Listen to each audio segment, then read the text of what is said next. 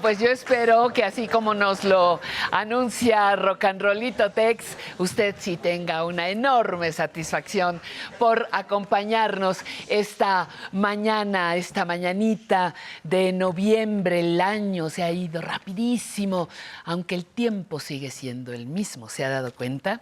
En Nostalgia del 11 vamos a recordar un programa de debate que hablaba sobre los temas más controvertidos del panorama nacional. En Conociendo mis derechos, Nancy Rivero nos dirá qué hacer si mi pareja muere intestada, importantísimo tema. En la entrevista platicamos con el entrañable Omar Guzmán, compositor, pianista, director musical, arreglista mexicano, y pues nos concedió entrar a su estudio y ya verán lo que resultó de ese encuentro. ¿Quién estará hoy en nuestro muro de la fama? Tan, tan, tan, tan, suspenso. Lo vamos a descubrir en un rato y por supuesto tendremos zona tecnológica en movimiento, mejorando mi salud y muchísima música para bailar al ritmo de rock and rollito Texa, que le damos un, abra- un aplauso, un abrazo, iba a decir también ese al final. Y le damos además la cordial bienvenida a Araceli, que se integra por primera vez a nuestro programa. Bienvenida, Araceli. Y ahora, ahora aplaudimos de este lado para allá a los bailarines, que son los que van a llenar de energía nuestro programa. Gracias. Gracias, gracias por estar aquí.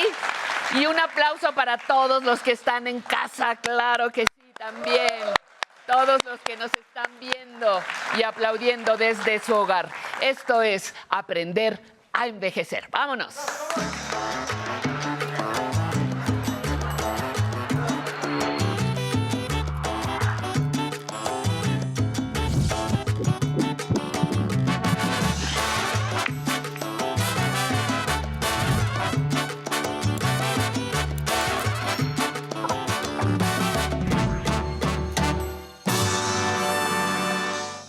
La danza nos ha acompañado como humanidad, uy, desde los tiempos más remotos. Está en las pinturas rupestres, está en las ceremonias religiosas, en las celebraciones paganas. La danza es una manifestación humana que llegó a convertirse en arte y sigue siendo un elemento de importancia para la socialización y la expresión de las personas mayores. Le invito a conocer cuáles son los beneficios de la danza en personas mayores en la voz de una experta. No se pierda esta sección.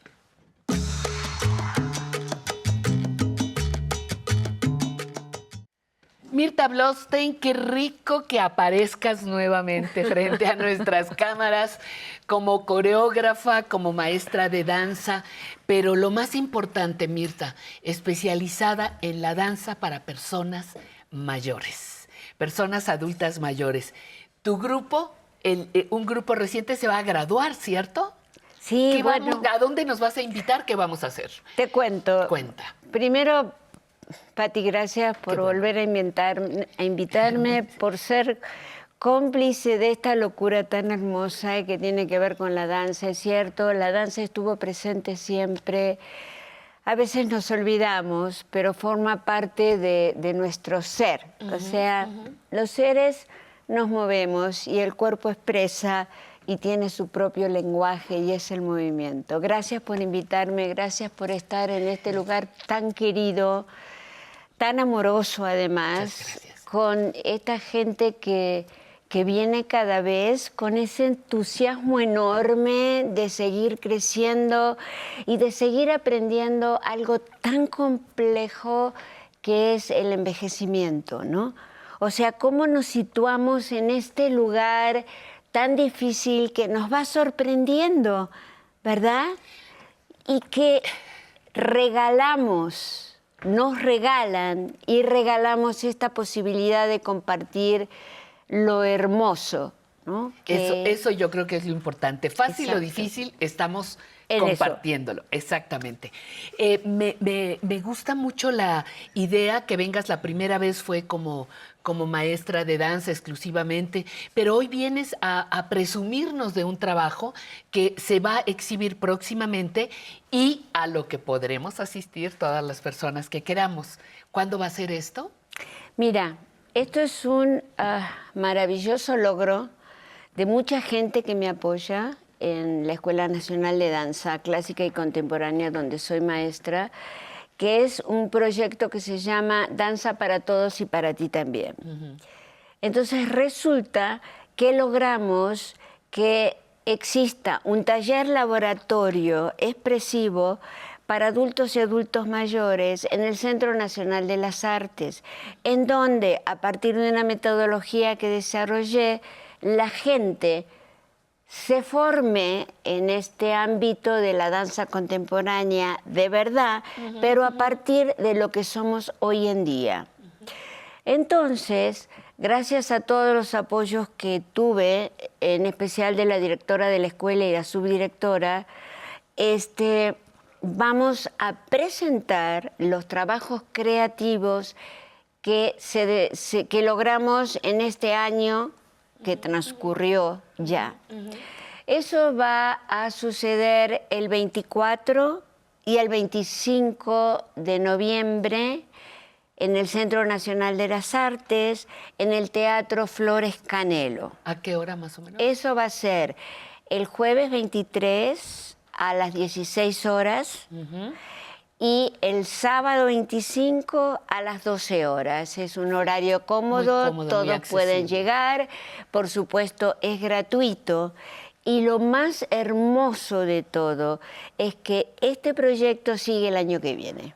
¡Ay, fantástico! ¿Cómo ves? ¿Quiénes forman ese grupo? ¿Quiénes pueden aprender a bailar o quiénes pueden expresarse a través de la danza? quienes tengan ganas de bailar, quienes alguna vez soñaron estar en escena y nunca se animaron porque bailar es para los jóvenes, es para gente que tiene condiciones. Para cuerpos es- perfectos. Ajá, para cuerpo perfecto, como si el cuerpo no fuera perfecto, siempre, de verdad.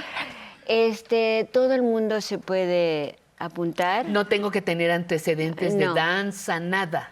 No, o sea, Solo ganas de bailar. sí, porque además la suerte ha sido tan generosa conmigo, o mi testarudez, no sé todavía. Sí, una combinación, vamos a verlo. Vamos a verlo así. Eh, fíjate que se van a abrir dos niveles. Un segundo nivel que es para la gente que tiene conocimientos y que tomó este primer primer, taller y para gente que no sabe nada. Y que Requisito dice- no saber nada de danza. Ajá, dice, magnífico. yo quiero danzar, ahí se apuntan, o sea, ahí este, puede ser a mi mail o al mail eh, de la Escuela Nacional de Danza. Este, ahí mandan su, Solicitud. su solicitud y en cuanto salgan las inscripciones, entonces se inscriben. ¿Qué, qué aprendes, Mirta? ¿Qué aprendes, Mirta Blostein, de, de un trabajo como el que tú desarrollas? ¿Qué, qué, qué aprendes de ver cuerpos debutantes, vamos a llamarles, primerizos en materia de danza, pero en, en la adultez mayor? ¿Qué aprendes? Ay, Pati, se aprenden tantas cosas desde este lado Sí, sí. y desde el lado del grupo que no te cansas. Y a veces siento miedo, dudas, porque, o sea, es mucha responsabilidad, tú lo sabes, sí. ¿no? Y cuando veo cómo se van desarrollando las clases, eh, es maravilloso. Es fundamental. La historia es, el cuerpo tiene un lenguaje que es el movimiento. Cada quien se mueve desde su sentir y su historia, ¿sí? Entonces lo que se hace es desarrollar la propia danza, es desarrollar el lenguaje expresivo propio de cada uno. ¿Entiendes? Sí, sí. Y para eso hay un montón de herramientas. Fundamental es la conciencia, conciencia corporal. O sea, yo trabajo desde anatomía vivencial, o sea, vas sintiendo tus huesos, tus articulaciones, los órganos, la piel, y cada uno de esos elementos del cuerpo tiene su propia dinámica, su propia emoción. Y aquí te cuento que se integra la emoción. La emoción da color al movimiento. A todo eso. Se le La suma... emoción da color al movimiento. Wow. Ajá. Y sí, y sí. No, está bien, muy bien. A eso se le suma todos los conocimientos y todos los aportes de la danza contemporánea y del teatro. Entonces, haz de cuenta, es como un delicioso guisado, cuidadosamente condimentado, en donde pones muy bien cada ingrediente y después está la magia maravillosa de que ellos crean su propia danza. O sea, me preguntan, bueno, ¿cómo haces? ¿Cómo? Y sí, poco a poquito van llegando a encontrar sus textos corporales o la secuencia. No las pongo yo. O sea, ellos, ellos, la, la ellos y ellas la van descubriendo. y ellas la van descubriendo. ¿Tienes Y- hombres y mujeres? Ah, Lamentablemente hay un solo hombre. Y Bueno, pues todas somos mujeres. ¿Cuántas son en este grupo? Y ahora eh, creo que son 13 o 14. Ajá, y mm, de las cuales un solo, un Un solo varón. Ajá. Y otra cosa, la música. ¿Qué es lo que, qué es lo que se escoge? ¿Cómo está hecha exprofeso? ¿La elegiste No, antes? no. ¿La eligen en conjunto? es- ¿Cómo es eso? Mira, tengo mis estrategias. Bueno, ¿Verdad? sin duda, sin duda. Entonces, de repente, cuando ya hicieron un proceso, que ya tienen elementos y saben y qué sé yo, un día traigo una clase armada y les dije esto, esto, esto, esto, ustedes eligen la música y me tienen que mostrar una improvisación pautada, se llama. Pautada porque tienen que elegir la música, o sea, seguir la música y utilizar eh, los contenidos que vieron. Ellos los eligen, que el tiempo, que el espacio, que un motor, por ejemplo, que la combinación de formas curvas y rectas, que el volumen, ellos eligen qué. ¿No? Entonces yo les dejo todo y me voy, sabiendo que se van a tirar de las greñas, que van a discutir, que no sé qué, qué sé yo. Entonces después llego y lo veo. El primero y el segundo cuadro, así lo crearon ellos. Totalmente creación del grupo. O sea, ellos lo propusieron. Yo, ¿qué hago? Hago la dirección coreográfica. ¿Eso qué quiere decir? Organizo el espacio. Veo si están bien elegidas las secuencias que ellos pusieron, si los elementos que están usando está correcto. O sea, sí cuido mucho todos los detalles, porque hay una cosa que es muy importante. Sí trabajamos en serio. O sea, sí les explico lo que es el fenómeno de la interpretación. Sí les explico qué sucede con el espacio, porque es importante tener cuidado, respetar las diagonales o las horizontales. O sea, voy dándole conocimientos reales de Ajá, sí, sí, cómo es- profesionales. Ajá. como si fueran profesionales. ¿Y cómo miras el crecimiento del grupo? ¿Cómo, cómo lo mido? ¿Cómo, cómo lo miras? Porque me imagino que pues llegamos cuantos desconocidos, ¿no? Que no sabemos Sí, bailar, que nos vamos a ir descubriendo Me allí. preguntan eso siempre, ¿sabes? Este, pero no te conté que el segundo y el tercer cuadro lo propuse yo, Ajá. los dos temas, y ellos eh, se dejaron dirigir desde la improvisación y son amorosos, por eso sí me gustaría que fueran a verlo. No, no, no, los vamos a ir a ver 24 y 25. 25. Entonces, o sea, es muy sencillo. ¿Cómo lo mido? O sea, hay cosas básicas como, por ejemplo, el cuerpo en relación al espacio.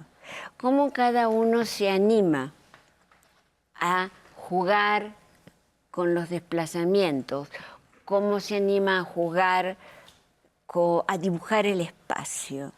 Y después, cómo van rompiendo sus propios estereotipos. O sea, en general todos vienen con el pasito de la danza que fueron, que lo tienen en los huesos, pues, que son mecánicos, ¿entiendes? Hasta que se van abriendo de esos pasos y aparecen los pasos que están adentro de cada uno. Recuérdame la fecha, las fechas, por favor, y horarios para que el público que nos está viendo pueda disfrutar de esto en la vida real. A ver, nos vemos Es entonces noviembre 23 y, y 25. 25. Jueves y sábado. Jueves y sábados. El jueves a las 16 horas y el sábado a las 12, 12 horas. del día. Es gratuito. Y es en el, mo- en el hermoso Centro Nacional de las Bellísimo, Artes, es. Churubusco 79. que está súper comunicado, puedes llegar por el metro, Ajá, puedes llegar, hay a- hay lugar para el automóvil, quienes también, lleven, hay lugar para el, sí. el camión también. Este. O sea, no hay ningún problema. Pueden llegar y ojalá nos acompañen, porque sí, es muy hermoso, Pati, ver cómo todos podemos danzar. Lo podemos hacer, si quieres, desde un lugar amateur, porque no somos ajá, profesionales, profesionales. pero dignamente, con mucho respeto y muy bien. Gracias. Muchísimas gracias, Mirta Blostein. Muchas gracias a usted. Y le vamos a agradecer todavía más si nos acompaña el día eh, 23 o el día 25, allá en el Centro de las Artes, hermoso espacio. Eh, vamos a, a ver cómo creció este grupo, vamos a ver qué nos platican de su trabajo. Esto es Aprender a Envejecer desde la Ciudad de México. Bam, ba, bam, ba. Bam,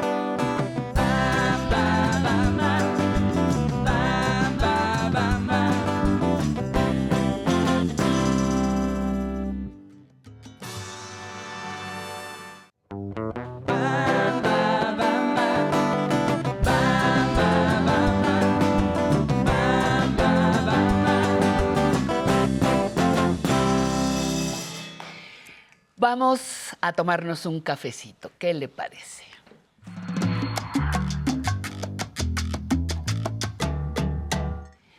Quererse no tiene horarios ni fecha en el calendario cuando las ganas se juntan, dice la añeja canción Caballo Viejo de Simón Díaz. Y recuerdo esta canción a propósito de una convocatoria que en días recientes se publicó en España.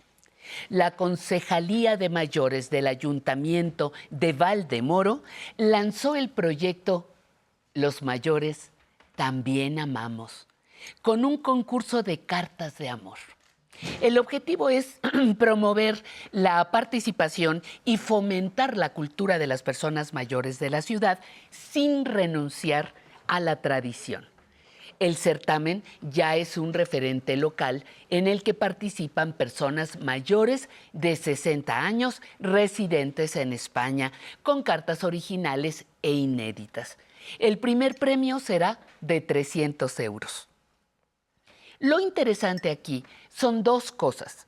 Primero, la precisión, la precisión de que las personas mayores también nos enamoramos.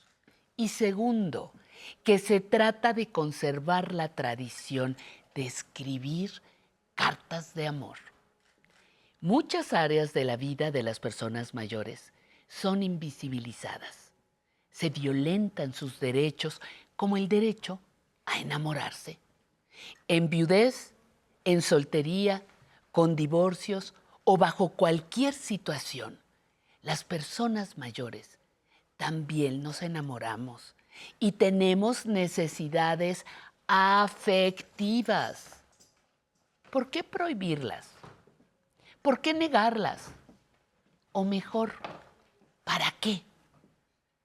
Para algunas personas el amor llegará por primera vez, pero para otras vendrá la segunda o la tercera vuelta. Lo importante es que, como dice la invitación, los mayores también amamos.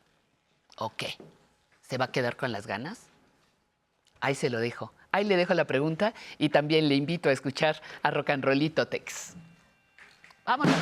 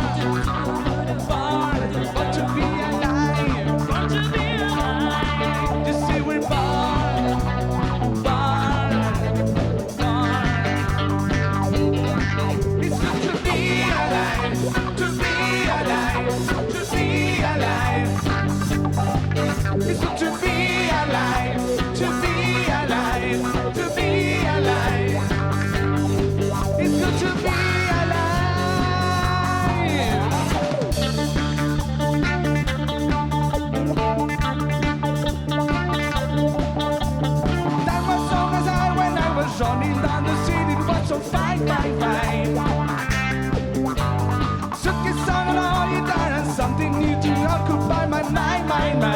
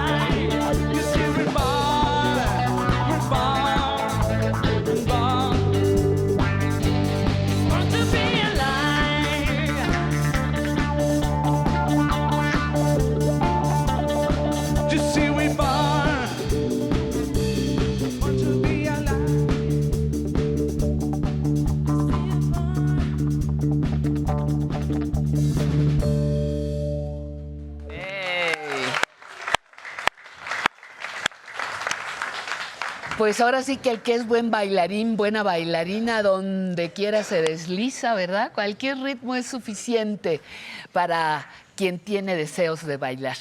Le invito muy cordialmente a disfrutar de la siguiente sección, Nostalgia del Once.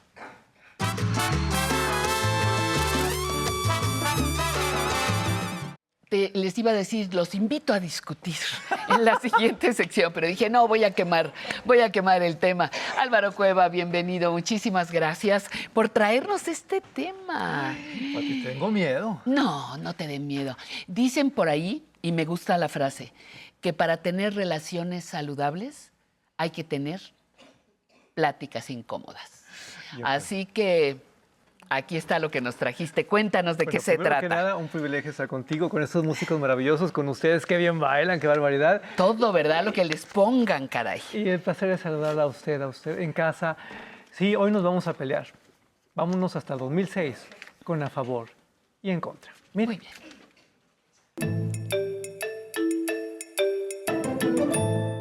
Marta, me gustaría preguntarte, bueno, primero que continúes platicándonos este tema de la corrupción en los verificentros y también eh, que menciones, tú has estado en desacuerdo con que el gobierno capitalino haya mm, copiado, digamos, la resolución de la Suprema Corte y la haya aplicado en lo general eh, para todos los habitantes de la capital.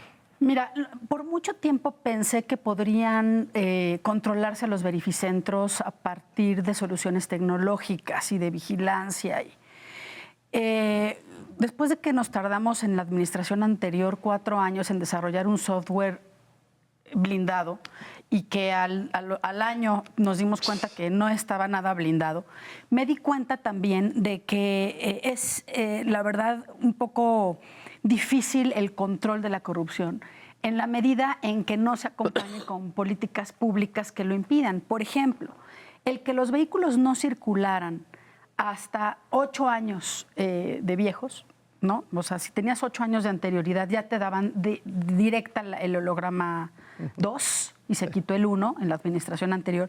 Era precisamente para evitar que vehículos que era imposible que pasaran la verificación, pues tuvieran esa transformación a, a poder circular todos los días. Es decir, que tú puedes hacer una mezcla ¿no? entre una política de directamente por el año modelo del vehículo, dar la- el holograma, o pues nada más hacerle su análisis y ver cómo, cómo sale. Todos Me clavadísimos. suena, me suena. Exacto. Bien. La discusión me suena. Ajá. De repente creemos que todo se inventó ayer, que claro, nos sacamos de la manga este asunto de los debates y que ahora, por supuesto, es una moda. No. En la historia de el 11, el debate ha sido una constante. ¿Por qué? Porque precisamente así es como podemos crecer, porque precisamente así es como podemos llegar a las mejores conclusiones. Y este programa es particularmente brillante porque, a diferencia de lo que existía y existe en el mercado, siempre se logró contraponer puntos de vista. Eso, créame, es lo más complicado del universo y, bueno, de repente fue con la contaminación, pero de repente fue creciendo, de repente fue creciendo, de repente fue creciendo y se puso muy sabroso. Escuche con atención las declaraciones y usted me dirá de qué realidad estamos hablando. Mire.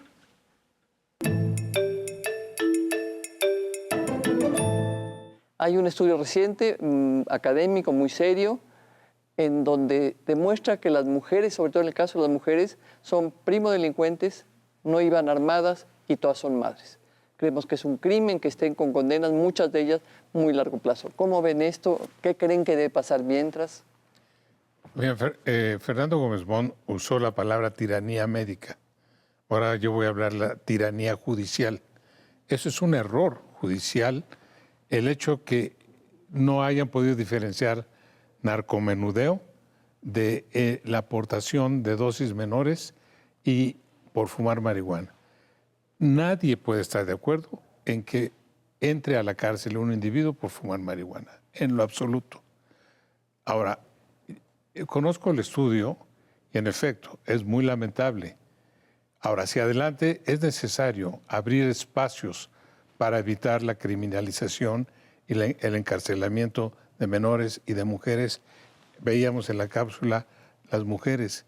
Es muy lamentable que la mujer esté, la estructura familiar se rompe en el momento que la mujer está en la cárcel por portar 10 o 15 o 20 o 50 gramos de marihuana.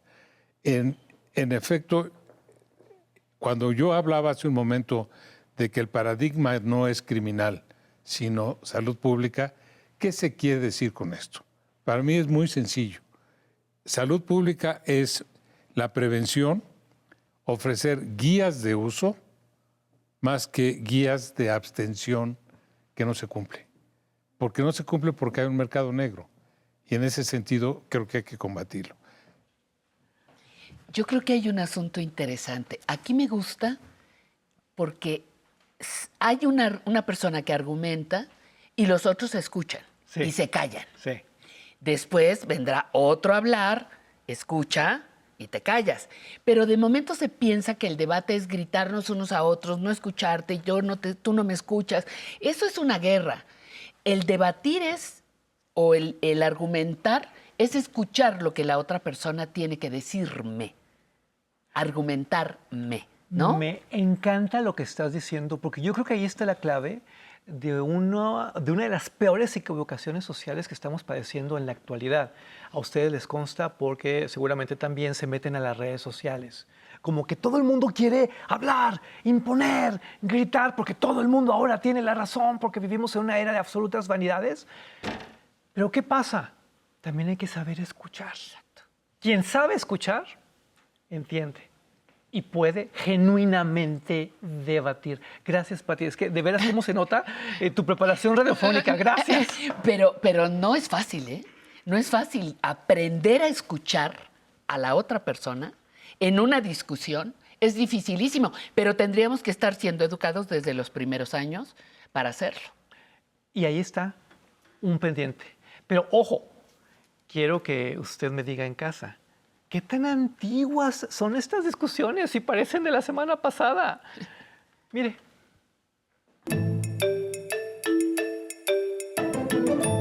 Ahorita va a ser muy difícil que encontremos familias como tal vez nos enseñaron hace tiempo con mamá, papá, hijos. Hay distintos tipos de familias, como puede ser eh, la pareja o la pareja con alguna mascota o solo una persona con una mascota. Y hay diferentes tipos de familia que también son de alguna forma aceptables ante la sociedad. La mamá pues ya vive con un amigo, con una amiga, el papá pues vive solo, tiene ya su pareja y pues ya no son como antes. Estoy de acuerdo porque ahora en la actualidad ya como que ya pueden salir del closet abiertamente y hacer como les mencionaba anteriormente lo que les lo que les plazca y vivir su vida como es, ya sin tanto prejuicio como antes. Entonces yo creo que en definitiva tenemos que aceptar esta, estas nuevas familias como nuestra nueva realidad. Bueno, regresamos aquí a nuestro programa A Favor y en Contra.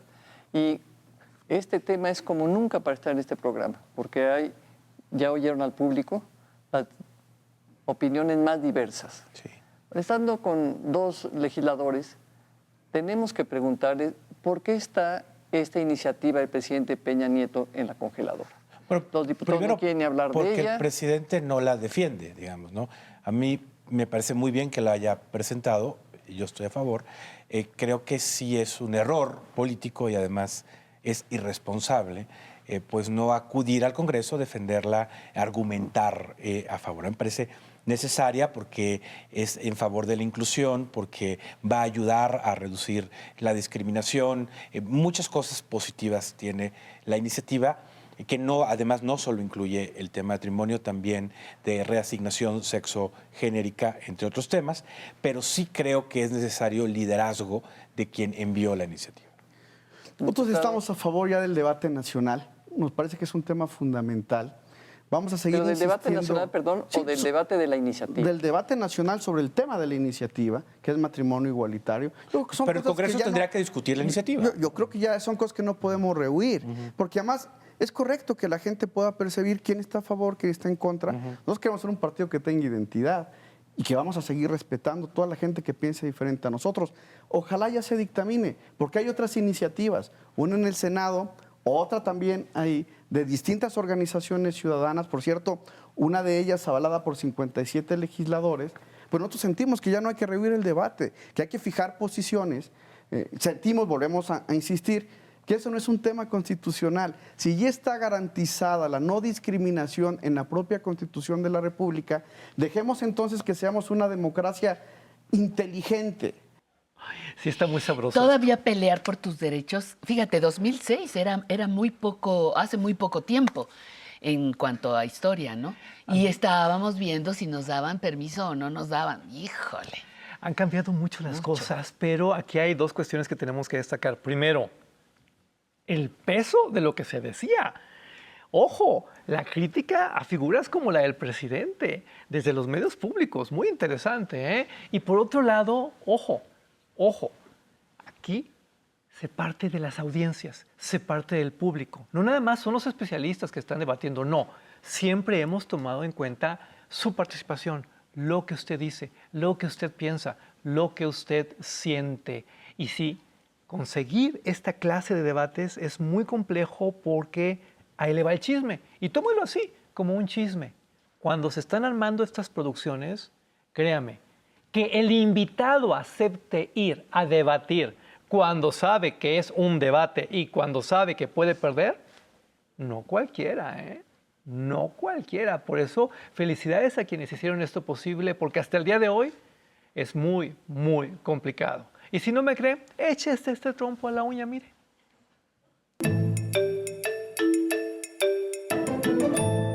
Y los precios, los salarios los ingresos en México son bajos porque el crecimiento económico de México es muy bajo.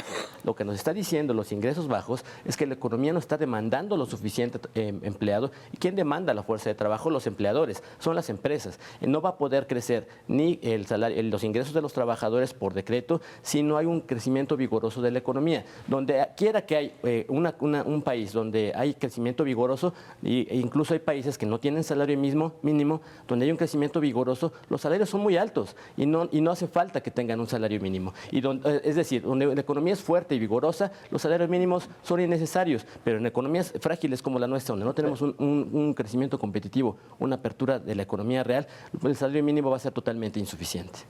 Mira, aquí justo es esto que, que dice Guillermo. Eh, porque el país ha crecido mediocremente, pero ha crecido. El tema es que ese crecimiento se ha redistribuido de manera absolutamente injusta. Y déjame ir a esto que dice Guillermo, que es lo que enseñan en el libro de texto. Las empresas más productivas de este país, el sector que queramos ver de los que presumimos en el mundo como el automotriz. La productividad de esos sectores ha crecido muchísimo y los salarios han caído. Han caído y hay que decirlo, los sectores más productivos del país no han reflejado la productividad en su conjunto en los trabajadores. Imposible ver estas imágenes y no ponerse como "Ay, con ganas de que quiero opinar y quiero yo también debatir y participar. Y estos personajes además, que el tiempo Bueno, pasa. es lo que decíamos, ¿dónde está cada uno de los que ahí participaron, no? Algunos siguen activos, otros a lo mejor más discretos, pero trabajando. Lo importante, insisto, es que haya debate, en que se confronten las ideas, pero ojo, para obtener un resultado positivo, siempre para crecer como lo hemos hecho aquí en el 11. Muchísimas gracias Álvaro Cueva Gracias por tu, por tu participación. Muchas gracias a usted por estarnos acompañando. Le recuerdo que estamos transmitiendo desde la capital de la República Mexicana y que somos la única revista dominical dedicada a las personas mayores. Aprender a envejecer.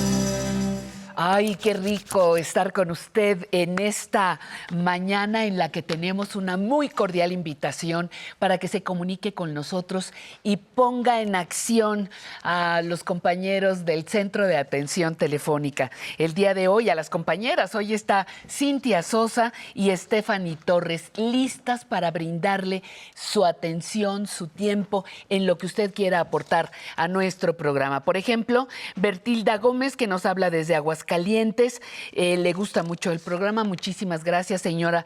Le agradezco su comentario. La señora Castillo, que nos pide los datos de la maestra Blostein, ahí se los dan en nuestro centro de atención. Magdaleno Zamorano y Ariadna Franco, que dice que está viendo el programa con su compañero de 90 años y que le encanta ver a todo el público que está aquí bailando. Así que muchísimas gracias. Y también podemos saludar con mucho gusto y lo, lo agradecemos enormemente a las siguientes personas. Isabel Santos, me encanta la música de rock and rollito, una porra oficial por ahí, de rock and rollito Tech, saludos cordiales desde Colima. Javier Mandujano manda saludos a toda la producción. Marta Guadalupe Arenas nos saluda y manda también saludos al programa. Narca Delia Hernández Solís desde Jaltipan, Veracruz. Les recuerdo nuestro número telefónico 55 51 66 4000 y el correo electrónico para que usted pueda venir a bailar. Nos manda un correo a público arroba aprenderenvejecer.tv. Tomamos nota, nos manda su teléfono y nuestra querida Andy le marca para, para invitarle. Vamos ahora a lo que tiene que compartirnos nuestra compañera Tatiana. Adelante, Tati. Muchas gracias, Pati. Qué gusto los saludo el día de hoy desde el estudio. Y les cuento que el día de hoy estamos muy internacionales porque tenemos visitas desde Rusia y también desde Irlanda nos visita Virginia O'Connor de 63 años, que nos va a contar con quién viene y un poquito más. Cuéntenos. Hola, ¿qué tal? Buenos días a todos. Vengo con mi papá, que está sentado ahí, tiene 96 años de edad, él radica aquí en la Ciudad de México, y vengo con mi hermano, que viene de Querétaro, y su esposa. Muy bien. Bueno, lo que yo quería eh, compartir el día de hoy es la importancia del cuidado de los adultos mayores, específicamente en este caso de nuestros padres. Yo eh, tengo la oportunidad de venir a visitar a mi padre tres o cuatro veces al año desde allá. En todas mis vacaciones, todo el tiempo que mi compañía me proporciona, se lo dedico a él. A su edad, no sé cuánto tiempo él tendrá, y yo me quiero ir satisfecha de que he hecho todo lo posible desde mi distancia, venir a hacer algo por él en esos días que tengo oportunidad. También, afortunadamente, eh, mi suegra, que murió hace tres años, la cuidamos. Fue como mi segunda madre, le di todo el cariño y la atención, la misma que le vengo a dar a mi padre, de lo cual me siento muy satisfecha, comparto con él siento que Él me llena de energía, me voy de aquí llena de energía, llena de consejos, llena de alegría, Él que ha sido toda su vida tan positivo y tan entusiasta. Y yo, mi consejo o mi opinión, muy, eh, con mucho respeto a todos los que nos escuchan, cuiden a sus padres porque realmente son el tesoro. Y como dicen, una nación que ve por los viejos es una gran nación. Y Mm. creo que los mexicanos somos una gran nación. Muchas gracias, Virginia. Muchas gracias por lo que compartes. Y de este otro lado nos visita Alejandro Villafuerte, de 65 años, quien nos quiere contar todas las actividades que se dedica a esta edad. Hola, buenos días. Aquí estamos en- aprendiendo a envejecer. Bueno, yo me dedico, mi esposo y yo nos dedicamos a la bicicleta, nos dedicamos a bailar, que es lo que más nos gusta. Ya llevamos 27 años haciendo lo mismo, 27 años en la bicicleta y en, baile, en el baile. Y yo lo que les digo a todos los adultos mayores es que hagamos ejercicio para que estemos sanos y tengamos, como dice el, el programa, aprender a envejecer bien para que estemos todos a gusto y tengamos fuerza para seguir adelante. No nada más estar- sentados, hay que hacer ejercicio, caminar y estar siempre alegres con nuestra familia y, este, y hacer mucho, mucho, mucho ejercicio. Gracias. Perfecto. Muchísimas gracias, Alejandro. Y por el momento, esto sería todo de este lado, así que regresamos contigo, Pati. Muchísimas gracias, Tatiana. Y yo le invito muy cordialmente a que nos llame, a que recuerde que estamos en vivo desde la Ciudad de México. Y por favor, no se pierda la siguiente sección.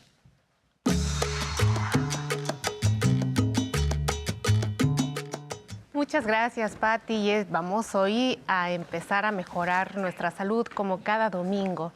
Pues es un verdadero privilegio saludarle a usted, ya sabe, siempre con alegría y con entusiasmo. En nuestra sección de salud vamos a aprender mucho, como es costumbre, del cuidado personal. Y hoy quiero conversar ampliamente con usted, porque este es un tema que la verdad es que a mí me apasiona. Es el papel de la flora intestinal, como usted lo conoció, para mantener nuestras defensas. Y esto tiene que ver con un pequeño universo que vive en nuestro intestino. Porque mire usted, a medida que nosotros envejecemos, también envejece nuestro sistema inmune. Por eso se vuelve muy importante aprender a mantenerlo. Una de las formas más importantes y efectivas, pero también que cree usted menos conocidas, es cuidar el equilibrio de nuestra flora intestinal. Hoy conocemos a este término como microbiota humana. Le platico algunas curiosidades sobre la microbiota humana que son apasionantes, como se lo dije.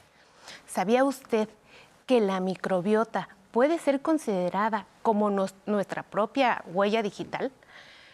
Porque mire, aunque como especie nos parecemos mucho, y usted y yo parecemos que genéticamente tenemos hasta un 90% de similitud, la composición de esta microbiota intestinal nos vuelve únicos. Esta microbiota está formada principalmente por bacterias, pero ¿qué cree? También hay hongos, hay virus, hay arqueas que están viviendo en este intestino. Algo que a mí me llama mucho la atención es que pesa aproximadamente 3 kilos de nuestra constitución corporal. Por ejemplo, yo peso 57 kilos menos 3 kilos de microbiota. Algo también muy interesante es reconocer que del 80 al 90% de las células inmunológicas que tanto nos preocupan en las personas mayores porque nos protegen de las enfermedades están ubicadas en el intestino. Y estas son capaces de producir serotonina, algo que todos queremos, pues por excelencia es llamada la hormona de la felicidad. Qué alegría, ¿no? Esto significa pues que regula nuestro estado de ánimo. Por eso, hablar de microbiota y mantener la salud en todo el organismo pues es muy muy importante. Actualmente hemos reconocido algunas enfermedades y hemos visto la influencia de la microbiota.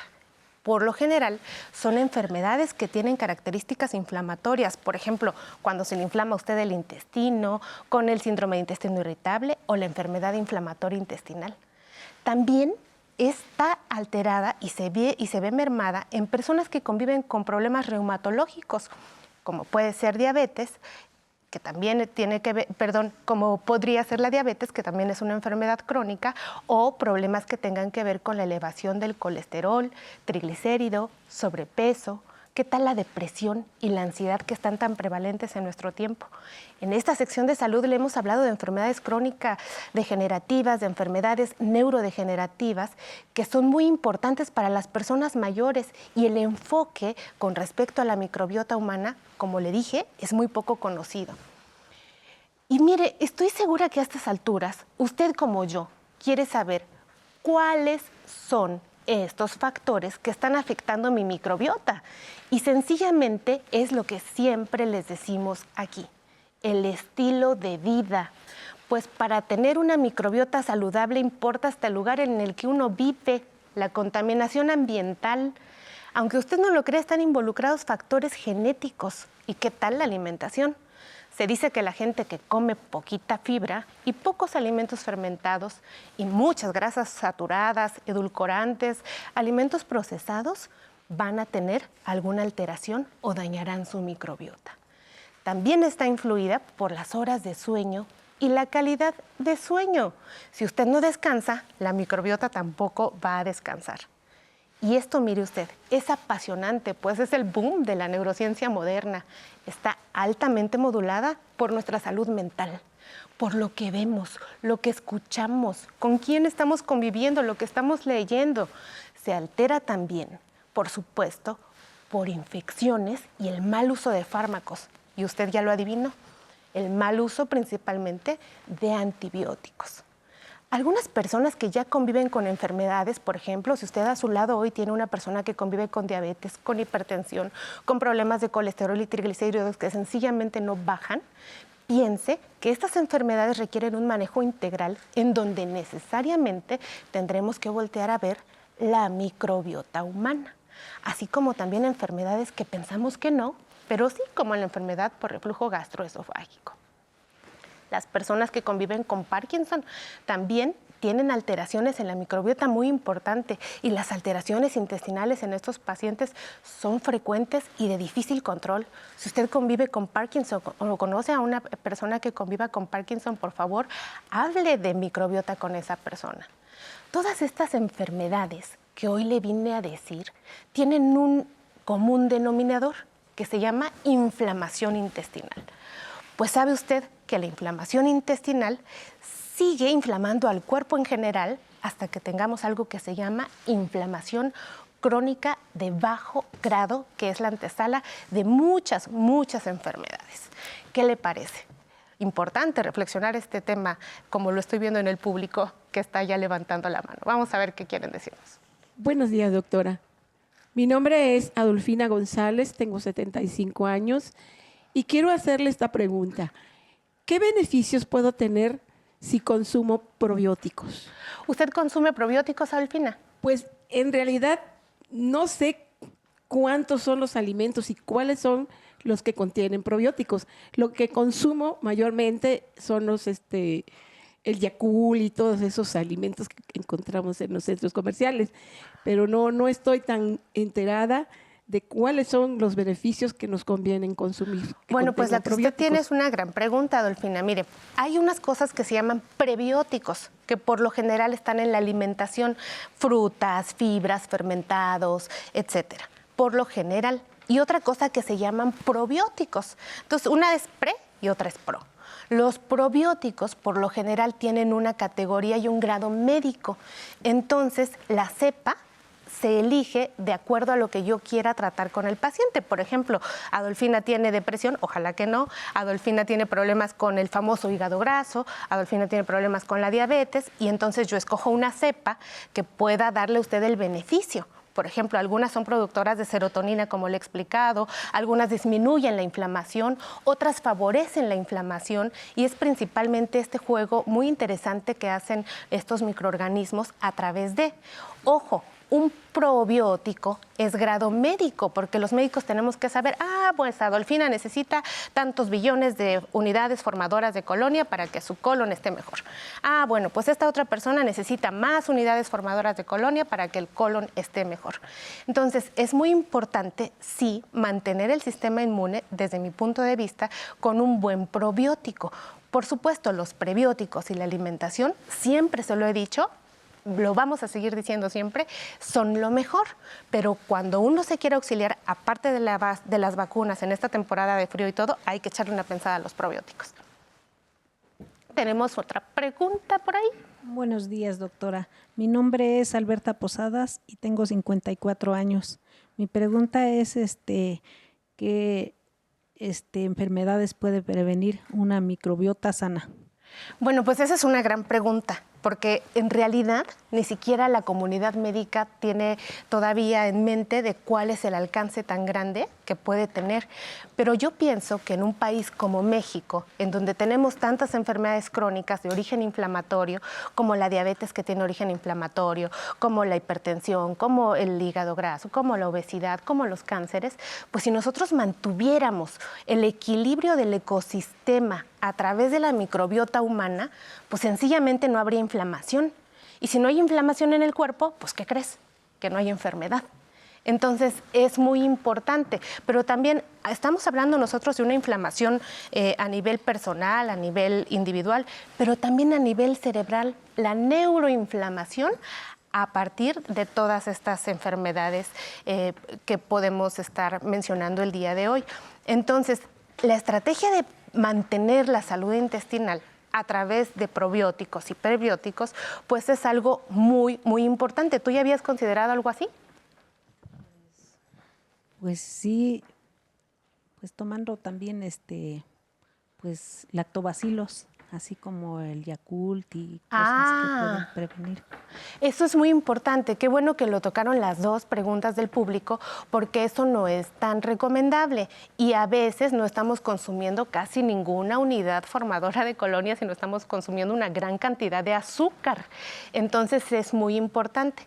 Recuerden ustedes a nuestros abuelos, yo me acuerdo mucho de mi abuelito, que ya se fue, que decía, a ver, los búlgaros, y los sacaba y los hacía, y esos son unas, unas buenas fuentes de El kefir que se utiliza mucho, por ejemplo, y ahora está muy en moda en la comunidad europea, etcétera, porque nos dimos cuenta que lo que los abuelos decían, lo que toda la gente decía atrás, híjole, la ciencia está diciendo que tiene mucho de verdad. Muchas gracias por las preguntas. Este, a las dos, ojalá que haya podido yo responder de una forma clara. Y de todas formas, de este tema vamos a seguir hablando, porque en las redes es lo que más ustedes piden, cómo poder mantener la salud intestinal de las personas adultas mayores y la inmunidad que es un tema que nos interesa a todas y a todos nosotros. Oigan, pues sigan disfrutando de esta gala de programa que se llama Aprender a Envejecer. Vamos al corte.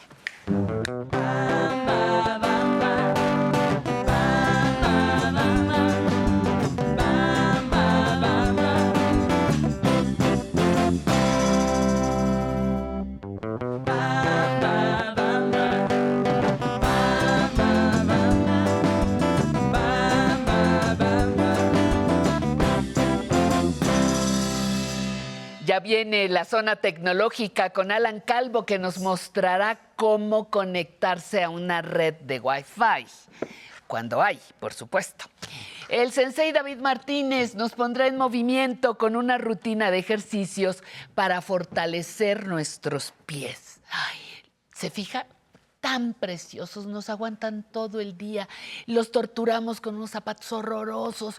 Se nos hacen bolas, ¿no? Horribles para bailar. Y no les hacemos caso. Hoy el sensei nos va a poner la atención en los pies. Vamos a vivir en grande junto a Laura Yolanda González, coordinadora de eventos sociales. Y continúa la música de rock and rollito Tex con nosotros. Muchísimas gracias por estar aquí. Ahora viene una sección que tampoco se puede perder y yo creo que poco a poco se ha convertido en una de sus favoritas. Vamos a conocer nuestros derechos.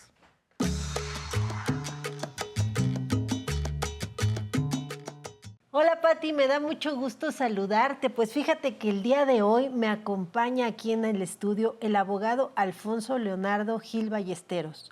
Él, además de ser licenciado en Derecho, es académico y presidente de la Fundación Sigo a tu lado. Y fíjate que con él estaremos platicando respecto del tema ¿Qué hacer si mi pareja muere intestada? Abogado, un gusto que nos acompañe el día de hoy aquí en el programa Aprender a Envejecer. Al contrario, licenciada, el gusto es mío, mi admiración reiterada y es un honor estar aquí. Pues te invitamos a platicar de este tema que casi no pasa, ¿verdad? Se mueren las parejas y se mueren intestadas las personas y luego es un problema andar regularizando toda la situación del patrimonio, pero hoy, hoy lo queremos enfocar respecto a la pareja.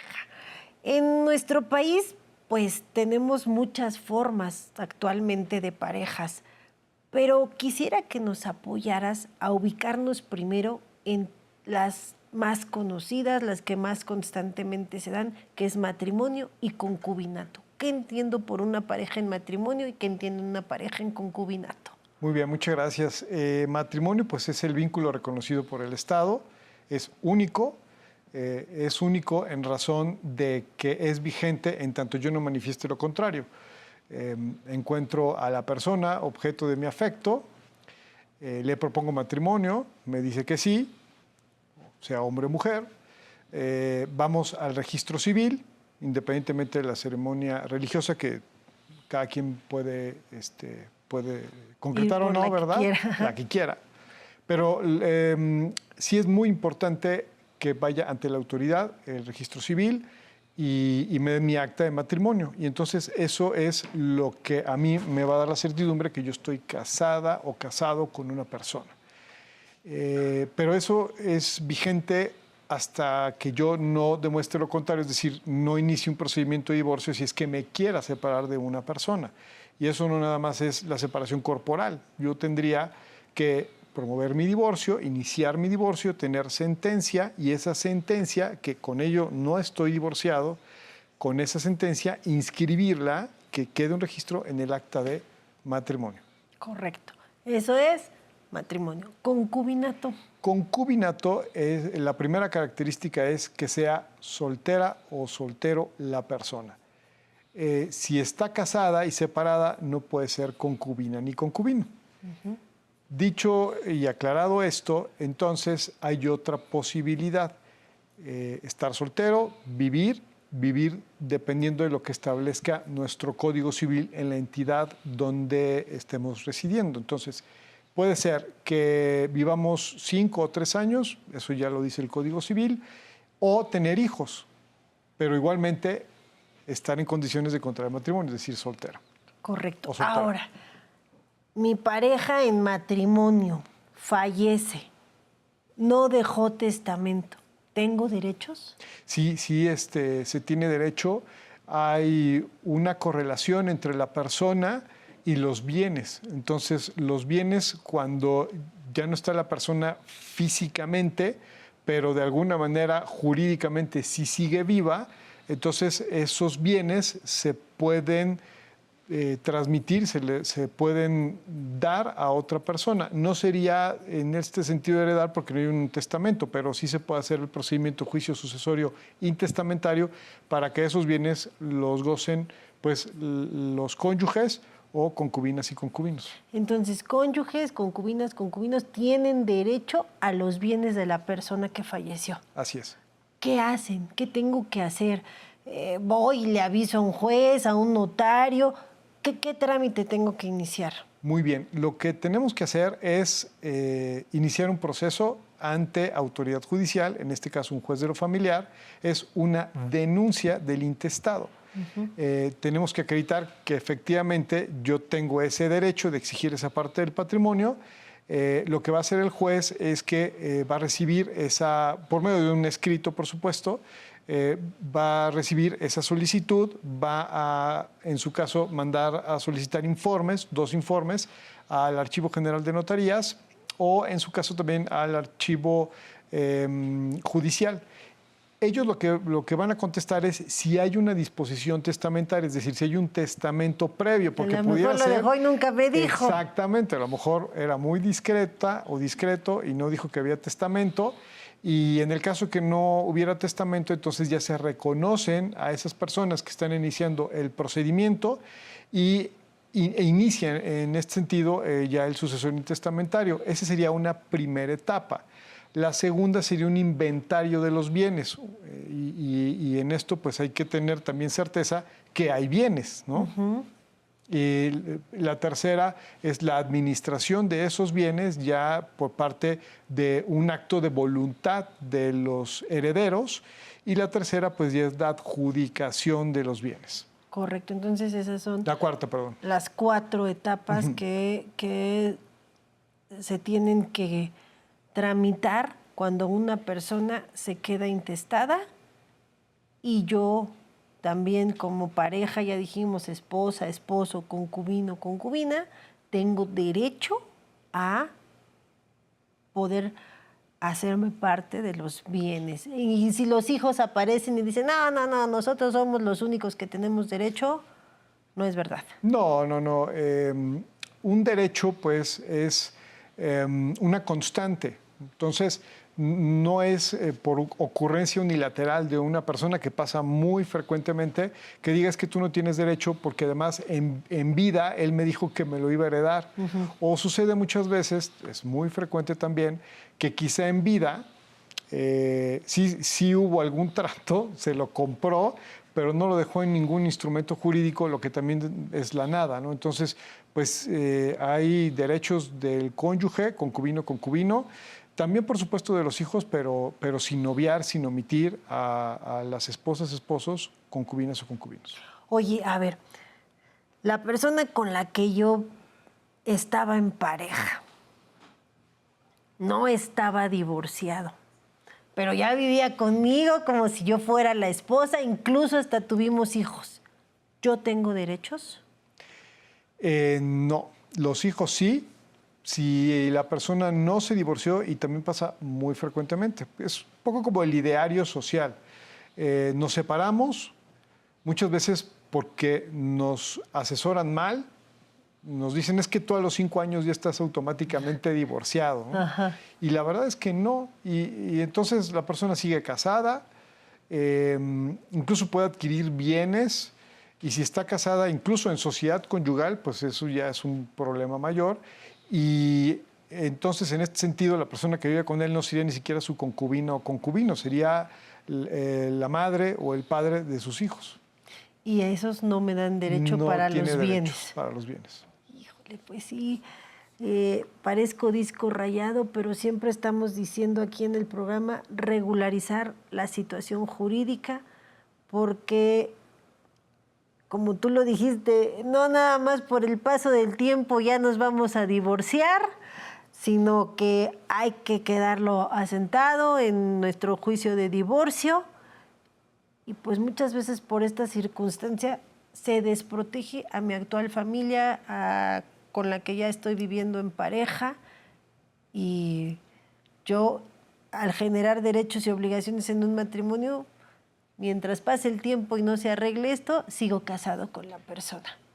Pues sí, es, así. eh, eh, y no pasa nada más con el matrimonio, sino eh, también pasa con los bienes, no se regularizan. Entonces pudiera no existir una controversia, una enemistad, un desacuerdo al interior de la familia, pero si viven en un lugar y no, no está escriturado a nombre de la persona que falleció y resulta que, que el abuelo del abuelo del abuelo lo compró, pero no hay ese- esa evidencia, pues ese es otro problema. Entonces, la recomendación que vamos a dejar el día de hoy, regularizar nuestra situación jurídica y regularizar nuestros bienes para no dejar problemas. Así es. Pues te agradecemos, Alfonso, que hayas venido el día de hoy con nosotros a platicar aquí en Aprender a Envejecer. Alfonso Leonardo Gil Ballesteros, que nos acompañó el día de hoy. Muchísimas gracias. Y bueno, Patti, pues te veo la siguiente semana para que sigamos conociendo mis derechos. Gracias, Nancy, muy amable. Gracias por la información. Siempre eh, lo que nos informan sobre nuestros derechos serán herramientas para resolver problemas y tomar las mejores decisiones. Quiero agradecerle a Irene Mendoza que mm, eh, nos manda una una comunicación, dice, me casé a los 58 años y mi esposo a los 69. Él falleció recientemente, duramos más de 28 años casados y estuve hasta el último momento con él. Casarnos siendo mayores fue una de las mejores experiencias. Gracias, Irene Mendoza. Alfonsina García nos manda una propuesta de tema. Ahora que venga Alan, se lo vamos a pasar con muchísimo gusto. Marta González, desde la Ciudad de México, dice que le gusta mucho el programa y que va a ir a, disfrutar del espectáculo de las personas mayores en el Centro de las Artes. Esperanza Sánchez García, tomamos nota de su llamada, le van a volver se van a volver a comunicar con usted. Lourdes Galván Castro manda mensaje, ah, eh, agradece que este programa ayude a las personas mayores a conocer lo que desconocemos con la ayuda que ustedes preparan para nosotros. Muchas gracias. Luis Lara, desde Michoacán, eh, dice que aplica, que ve el programa cada domingo y que aplica cada consejo a su vida diaria. Muchísimas gracias, Sofía Landa, Griselda Gómez, María González, y yo le invito muy cordialmente a que continúe con nosotros. Somos, somos em, aprender a envejecer.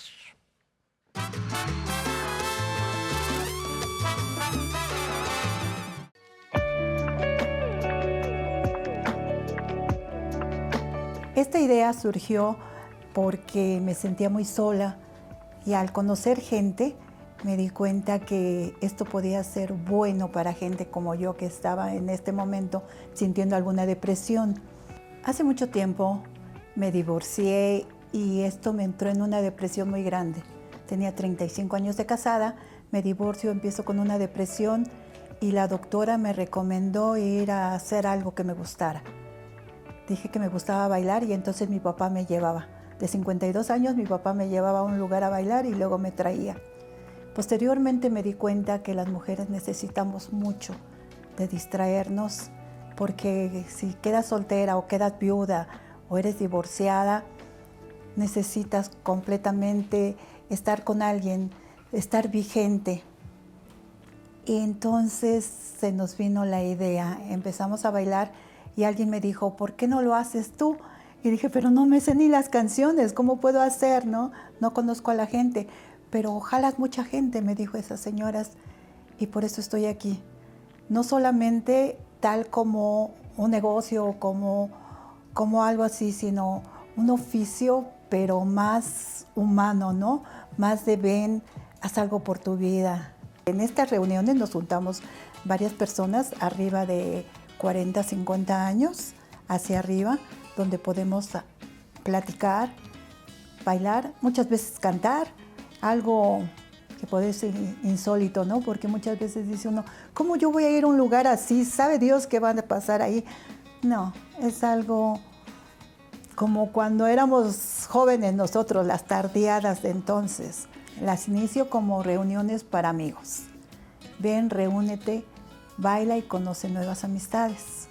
Así es como eh, iniciamos y así es el eslogan que se ha seguido. Sí, ven, diviértete, conoce nuevas amistades. O también decimos, no estés en tu casa, no te quedes. Después de la pandemia fue algo muy, muy significativo para todos nosotros, ¿no? No solamente para mujeres, sino para hombres. Mucha gente se dedica a estar estudiando o trabajar o, y cuando se dan cuenta ya tenemos más de 50 años.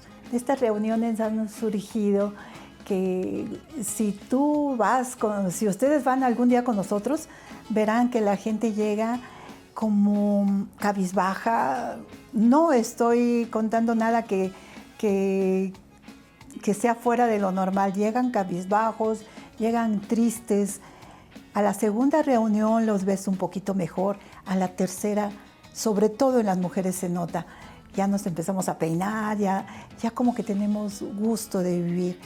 Anécdotas, se han casado varias gentes, sí, que decían, es que cuando yo llegué este señor me caía mal. Y después me dicen, oye Laura, te invitamos a nuestra boda, nos vamos a casar. A veces les decía, yo tengo 71 años, dice la gente, no se te notan, pero sí se sienten. Las piernas a veces ya no quieren.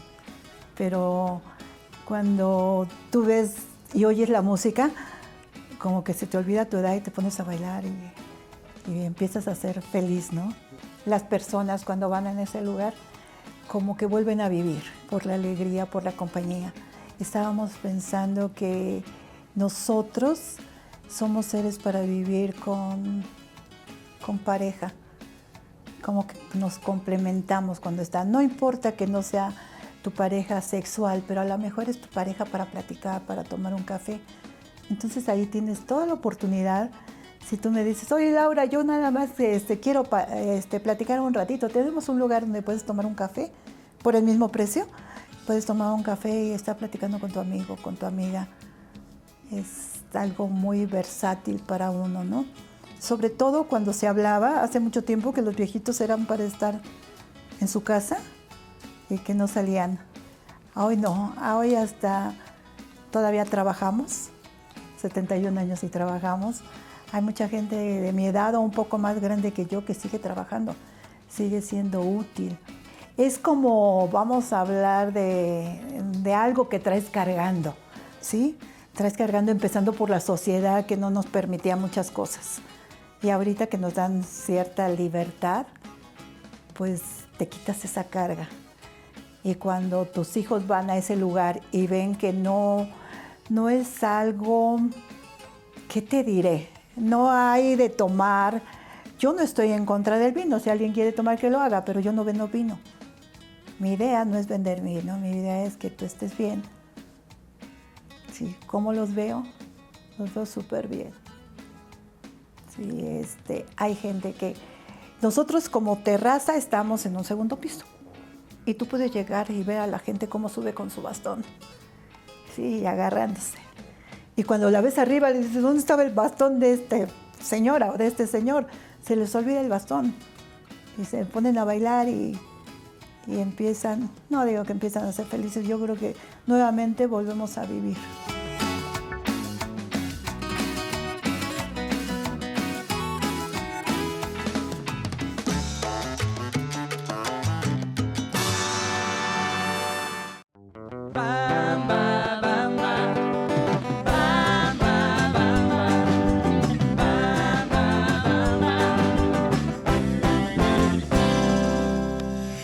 Bueno, con la alegría de siempre, el gusto de siempre, recibimos nuestra siguiente sección.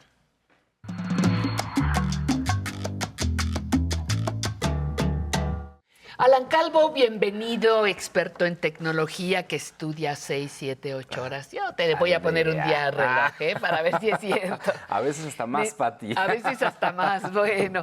Bienvenido, Alan. Y, y vienes con un tema, ahorita estábamos discutiendo si ya lo habíamos dado, bueno, Ya lo habías dado tú Ajá. o lo habías hecho entre semana, no lo sé. Pero el caso es que nos cae de maravilla Sí. conectarnos a la red de Wi-Fi. Wi-Fi. O Wi-Fi, como O le Wi-Fi, dicen unos, como como, usted quiera. Pero cómo conectarnos a la red, importantísimo saber cómo hacerlo. Así es, Pati. Hoy vamos a aprender a conectarnos a una red Wi-Fi. Sí. ¿Y qué es una red Wi-Fi? Bueno, el Wi-Fi son puntos de acceso que me permiten conectarme a Internet de manera inalámbrica en lugares fijos. ¿Cómo qué lugares? Por ejemplo, como en la casa. Cuando estoy en casa me conecto al Wi-Fi a través de mi módem. O cuando voy a un restaurante, también puedo conectarme a una red Wi-Fi.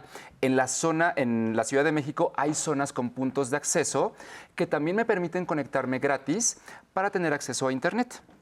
Entonces, estos puntos de acceso son, son, pues son los de Wi-Fi, ¿no?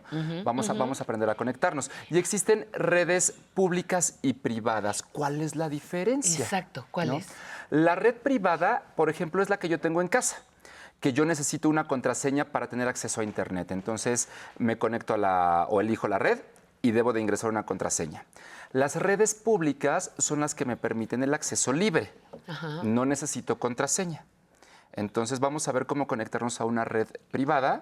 Vamos a ver las diferencias y cómo aparecen o cómo las puedo identificar en mi dispositivo. Y te, te hago una pregunta y Por te supuesto. prometo que no hago Ah. otra. ¿Todas son seguras? ¿Todas qué? ¿Todas las redes son seguras, públicas y privadas? Eh, la privada tiene mayor seguridad, por supuesto, y en las públicas es recomendable no ingresar información sensible. ¿Por qué? Porque como están abiertas a, a cualquier A persona, podemos mandar mensajes de WhatsApp, podemos navegar en redes sociales, podemos mandar correos electrónicos. Sin embargo, no es recomendable, por ejemplo, entrar a nuestra banca móvil. Exacto, o hacer ingresar, transacciones Exacto, hacer bancarias. transacciones o ingresar contraseñas.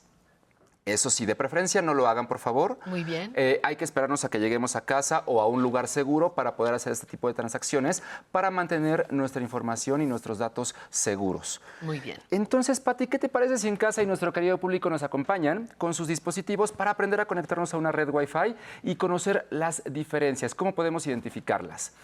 Lo primero que tenemos que hacer en ambos dispositivos iOS o Android es entrar a los ajustes del teléfono o configuración, que es la aplicación que tiene el símbolo de engrane. Entonces pulsamos sobre ella y aparece esta pantalla. En los dispositivos, eh, eh, en la- o en la mayoría de los dispositivos, voy a seleccionar la opción que dice Wi-Fi. La opción que dice Wi-Fi. si no aparece esta, si no aparece esta opción, entonces voy a ir a conexiones y redes y posteriormente voy a seleccionar Wi-Fi. Ahora, una vez que estoy eh, en esta página, en la parte inferior dice otras redes. Ahí me muestra las redes disponibles cercanas a mí, cercanas a la zona, es decir, los puntos de acceso a los que yo puedo conectarme. Voy a identificar uno eh, y me voy a conectar. Por ejemplo, dice aquí tengo 11, soporte SN y son las únicas dos disponibles que tenemos en este momento. Si vemos a la derecha, hay un candado. Sí, es. ajá. Este candadito me dice que esta red es privada, que yo necesito una llave para poder acceder al Internet. Una clave. Una este clave. Una contraseña. Exactamente, necesito una contraseña. Entonces voy a pulsar, por ejemplo, en esta que dice soporte SN y me abre una ventana y me dice, muy bien, ingresa la contraseña para que tengas acceso. Ajá. Y yo voy a ingresar la contraseña. Falsa, por y, supuesto. Exacto, falsa, por supuesto. y una vez, una vez que ya, lo, ya la La tengo para ti, arriba dice conectar. En los dispositivos Android a veces aparece una palomita. Entonces voy a pulsar la palomita o la palabra conectar Sí. y va a empezar a trabajar y voy a, presionar cancelar para regresar y entonces me va a mostrar la conexión en la parte superior. Por ejemplo, yo en este momento ya me conecté y dice 11 TI Services y voy a observar en los dispositivos iPhone a la izquierda aparece una palomita de color azul y en la parte superior de la pantalla donde está el reloj o la batería aparece el icono de Wi-Fi que es como un abanico. Eso me está indicando que yo ya estoy conectado exitosamente a esta red. En el caso de los dispositivos Android, eh, abajo del nombre de la red aparece como conectado y en la parte superior de la pantalla aparece también el icono de Wi-Fi. Por estos dos eh, puntos yo puedo saber que me conect- conecté exitosamente a la red Wi-Fi. Ahora, una de las ventajas que tenemos, Pati, es que una vez que ingresamos la contraseña, no es necesario volver a, a escribirla nuevamente. Por ejemplo, si yo te invito a comer a mi casa, Pati, Ajá, ajá. Cuando quieras. el siguiente fin de semana. Por favor. Con mucho gusto. Y luego, Pati, yo te, yo te paso mi, mi conexión de Wi-Fi, Ajá. ingresas la contraseña y después regresas al mes. ¿Qué es lo que pasa? Que no es necesario que la ingreses. Automáticamente mi dispositivo reconoce esta red y se conecta. Solito. Ya no tengo que volver a, a- Ya no es necesario que tengas que ingresar nuevamente la contraseña. Esto funciona con las redes privadas a menos o siempre y cuando no haya cambiado la contraseña. Si yo la cambié, entonces sí te la va a solicitar claro. nuevamente. Como, como decíamos al inicio, cuando yo voy a casa, salgo y regreso y no es necesario que me vuelva a conectar. Ya automáticamente lo hace mi dispositivo inteligente. Otra de las ventajas que tenemos con la conectividad, Patti, es que, eh, por ejemplo, en el caso de, de iOS, ya nos permite conocer el nombre, la contraseña de la red a la cual estoy conectado. Entonces, cada vez está siendo más fácil. Por ejemplo, yo ahorita que estoy conectada en esta de 11TI Services, voy a pulsar sobre, voy a pulsar sobre la red. Sí. Y vamos a ver, fíjate. A ver. Aquí me abrió esta, esta pantalla y dice, eh, dice conexión automática y abajo dice contraseña. Si yo pulso sobre la contraseña, me va a solicitar mis datos biométricos, voy a voltear un poquito el teléfono, para autorizarlo y que me muestre la contraseña eh, de esta red. Entonces, ya no es necesario que yo vaya a mi modem a buscarla. ¿Me explico? Simplemente aquí dice contraseña y digo, ah, Pati, ¿sabes qué? Ya sé cuál es la contraseña, te la voy a pasar. Y te la dicto desde mi dispositivo, porque ya la reconoció. Ahora, Pati, es muchísimo más fácil conectarnos a, a las redes para tener acceso a Internet. Ta- Otra de las ventajas que tenemos también con esto es que yo abro la configuración, tú abres tu dispositivo, te quieres conectar a la red y se reconocen. Entonces mi teléfono me dice, ah, Patty se quiere conectar a Internet. ¿Le compartimos la contraseña? Sí, la, la compartimos y aparece en pantalla. Y Entonces, das, das que sí queremos, que sí queremos sí compartir. queremos compartir. Exacto. Entonces, cada vez es más sencillo la conectividad con los dispositivos inteligentes, Patti. Y de esta manera podemos conectarnos a una red privada. Ahora, ¿cómo reconocemos las redes públicas? Ajá, exacto. Bueno, aquí en pantalla, voy a volver a mostrar el teléfono. Aquí en pantalla tengo, eh, por ejemplo, dice mis redes, redes públicas en la parte inferior. Ahora, hay una que dice Canal 11 invitado. Y si yo observo a la derecha, no tiene candado. Solamente aparece el, el icono Wi-Fi y el icono de información. Para que los invitados puedan tomar rápidamente el, internet. Wi-Fi. Sí. Exacto, entonces, ¿qué tengo que hacer? Simplemente pulsar en esa, en esa opción y mi dispositivo va a empezar a reconocer la red. Y esto es muy importante y quiero hacer una pequeña acotación porque cuando nos conectemos a las redes públicas, Pati, eh, es importante que vayamos leyendo las indicaciones que aparecen en pantalla paso a paso. Nos van guiando paso a paso, pero no todas son iguales. Entonces, en algunas ocasiones te solicitan que ingreses tu correo electrónico para poder tener acceso o que aceptes los términos y condiciones. Entonces, es importante ir leyendo cada parte de la pantalla para seguir las instrucciones, ingresar el correo electrónico, por ejemplo, y presionar en listo. Ahora que mencionas eso, en algunos supers tú entras Sí. y quieres, te tomas un café o quieres mandar un mensaje y te dan acceso a una Wi-Fi, a una red, pero te piden tu eh, correo electrónico, obviamente para fines publicitarios, ¿no? Eh, pero es seguro darles, tú les das tu seguro, tu correo, Sí. les das este tus datos básicos, a lo mejor algunos te piden teléfono. Exacto, en algunos ¿Se te piden dar? teléfono, sí, lo podemos dar, evidentemente ahí estamos compartiendo información, ya nosotros decidimos si queremos hacerlo o no, pero esto obviamente es con fines de marketing, Sí. entonces eh, nosotros sabemos si queremos compartir el correo electrónico, ¿no? Yo en lo personal, cuando necesito, por supuesto que me conecto a redes públicas, comparto mi teléfono y comparto mi correo electrónico. Este, entonces es seguro hacerlo, pero bueno, nosotros sabemos hasta dónde queremos compartir nuestra información. Claro.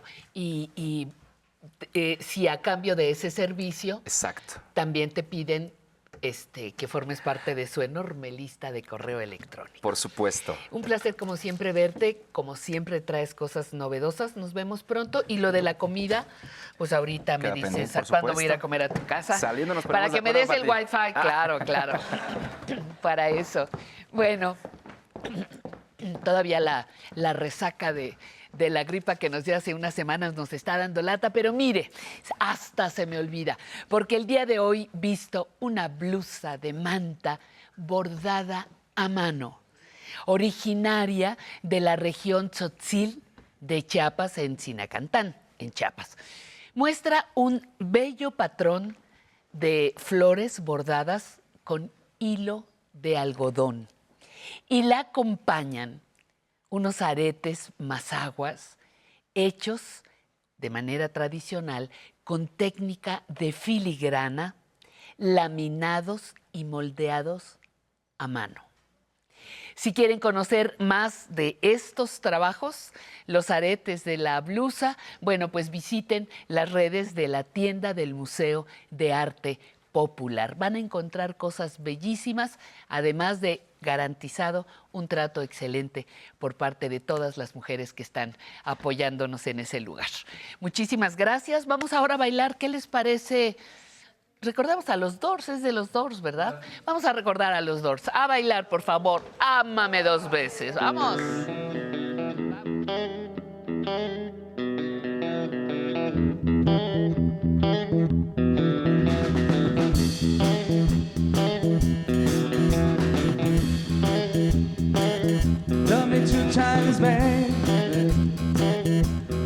Love me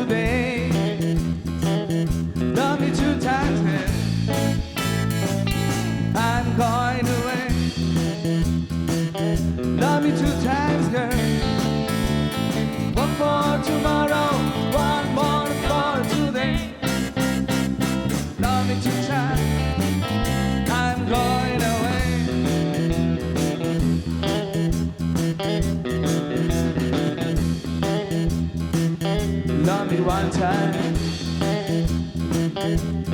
could not speak. Love me one time, babe. My knees got weak.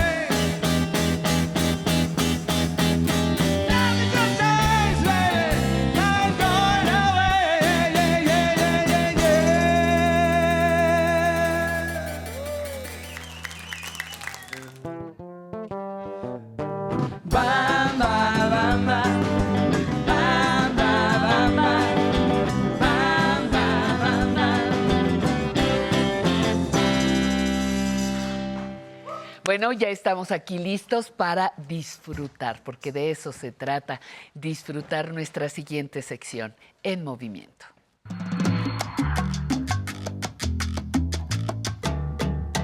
Porque estarás de acuerdo conmigo, Sensei David, que si no disfrutamos el ejercicio, si solamente le ponemos la etiqueta de padecerlo, no lo vamos a aprovechar.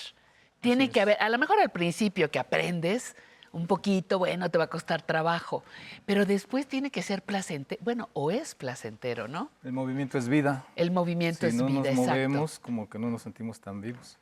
El ejemplo es acá los compañeros. Claro, claro. Oye, nos vas a hacer que nos fijemos en nuestros preciosos pies. Pues no se fijen mucho en los míos porque están, están muy maltratados, pero... Ah. no, pero de- ahora sí que dieron la sí. batalla, ¿eh? Dieron la batalla. Ah, sí, ya. ¿eh? Bueno, me voy a fijar muy bien qué ejercicios nos pones. Van a ser Gracias, divertidos. Sensei. Van a ser divertidos. Gracias. Gracias. Muy bien. Vamos a hoy, hoy a trabajar ejercicios para fortalecer los pies. No pies de artista marcial porque están, tienen callos y dientes marcados, así muchas cosas feas. No, eso no. Los, artistas marciales los- nos privilegiamos de dar a conocer que nuestros pies son fuertes, son potentes, son ágiles, son flexibles y demasiado sanos, diría yo, por el ejercicio que hacemos. En este caso, siempre nos preocupamos por la rodilla, la cirugía, la cadera, la torcedura, la columna, pero lo que casi nadie sabe es que los pies, si no tenemos pies sanos y tenemos un caminado deforme, es como contraer una piedrita en el zapato. ¿Y cómo caminan? Y la gente que se acostumbra a caminar mal por mal zapato, porque tiene pie plano, por una- alguna cirugía, y empezamos a caminar mal, a apoyar el pie mal, empieza a haber problemas de rodilla, empieza a haber problemas de calera y muy frecuentemente de columna, porque no caminamos, caminamos como pausados y mi espalda la empiezo a encurvar. La lo fundamental de nuestros pies, que tener pies sanos precisamente es que todo nuestro cuerpo esté erguido, esté equilibrado y que esté en armonía junto con nuestros pies. Tenemos más de 20 músculos, más de 30 huesos en nuestros pies y todos están diseñados para flexionarse y para moverse, pero casi no lo hacemos. Ese es el problema. Con los zapatos, cada vez el pie se ha hecho más, más pequeño. Con los tacones, la mujer tiene el pie más elevado. Empezamos como a deformar un poquito nuestros pies. Lo que vamos a hacer hoy son ejercicios muy simples para activar esos pies. Empezamos con el primero. Subimos talones y puntas. Vamos a hacer ejercicios divertidos que todos ustedes van a poder hacer ahí sentaditos, ¿vale? Y cuatro. Voy a hacer uno. Vamos a hacer un poquito de flexiones para que mis pies no me dé el calambre cuando empecemos a hacer los dedos, ¿vale? Vamos a preparar nuestros pies con la música. Ok, cambio de pie.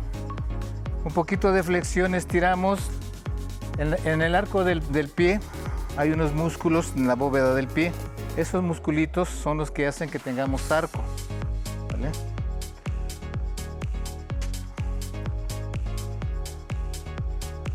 Muy bien, vamos a empezar sentados. Fíjense bien, vamos a hacer... Pueden estar sentados o parados. Con nuestros dedos, vamos a hacer con los dedos para arriba, para arriba y vamos a hacer el, arco del pie. Arriba y encojo, arriba y regreso. Aplanamos el pie y hacemos arco, que el arco del pie se pronuncie. Tres y cuatro y cambio. El otro pie. Subo dedos y los jalo. Los subo y los jalo. Tres y cuatro. Muy bien. Vamos a hacer uno bien interesante. Vamos a levantar nuestro dedo, nuestro dedo gordito y a bajar. Uno y uno. El puro dedo gordo del pie. A veces se nos viene otro, ¿no? Tres y cuatro. Ahora vamos a levantar los cuatro dedos y el dedo gordo no.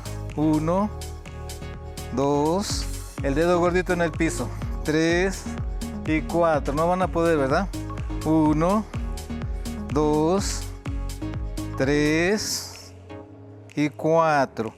Ahora vamos a hacer los dos. Uno, dos, tres y cuatro. Ahora todos los otros, los otros ocho. Uno, dos. Fíjense cómo los músculos de las piernas empiezan a trabajar.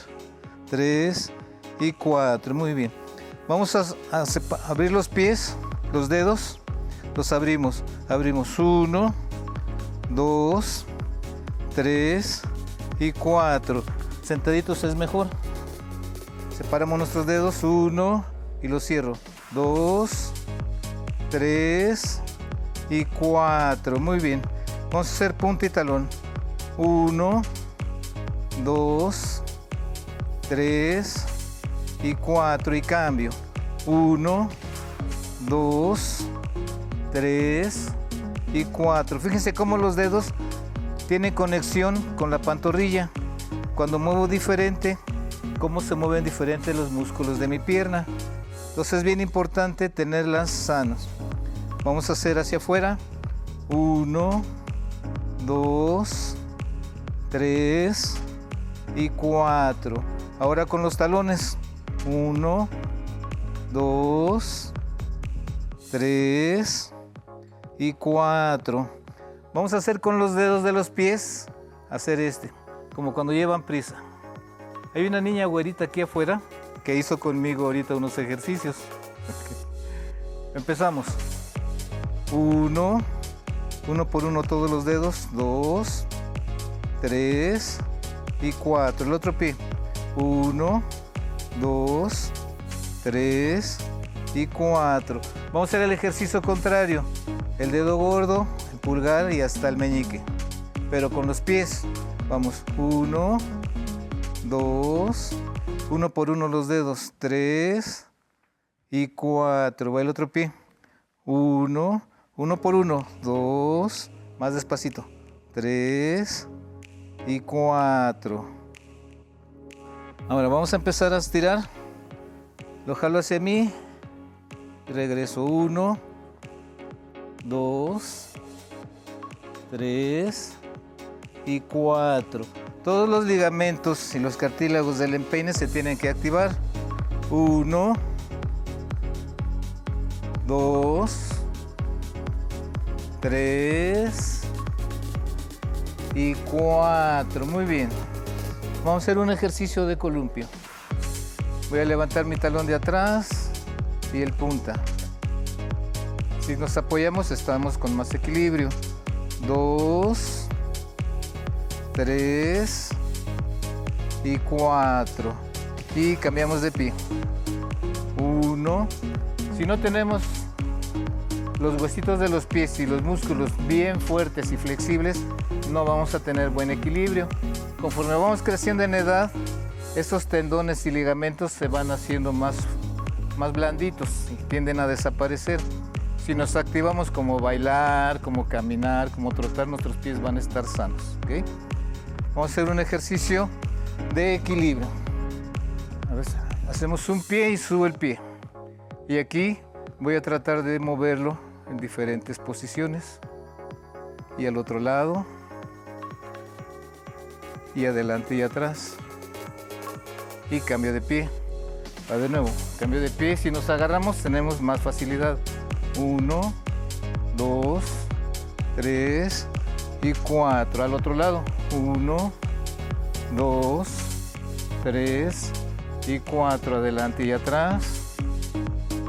Y vamos a hacer los últimos. Subo un pie, voy a levantar 1, 2, 3 y 4 y cambio de pie. 1, 2, 3 y 4. Ahora sentadilla. 1 en un pie, 2, 3. Deme, Pati. Tres y cuatro. Y cambio de pie. Ustedes agárrense. Uno, dos, tres y cuatro. Ya con estos ejercicios tenemos los pies más flexibles, más activos y ya podemos bailar. Eso, claro para lo que queremos los ejercicios. Sensei, muchísimas gracias.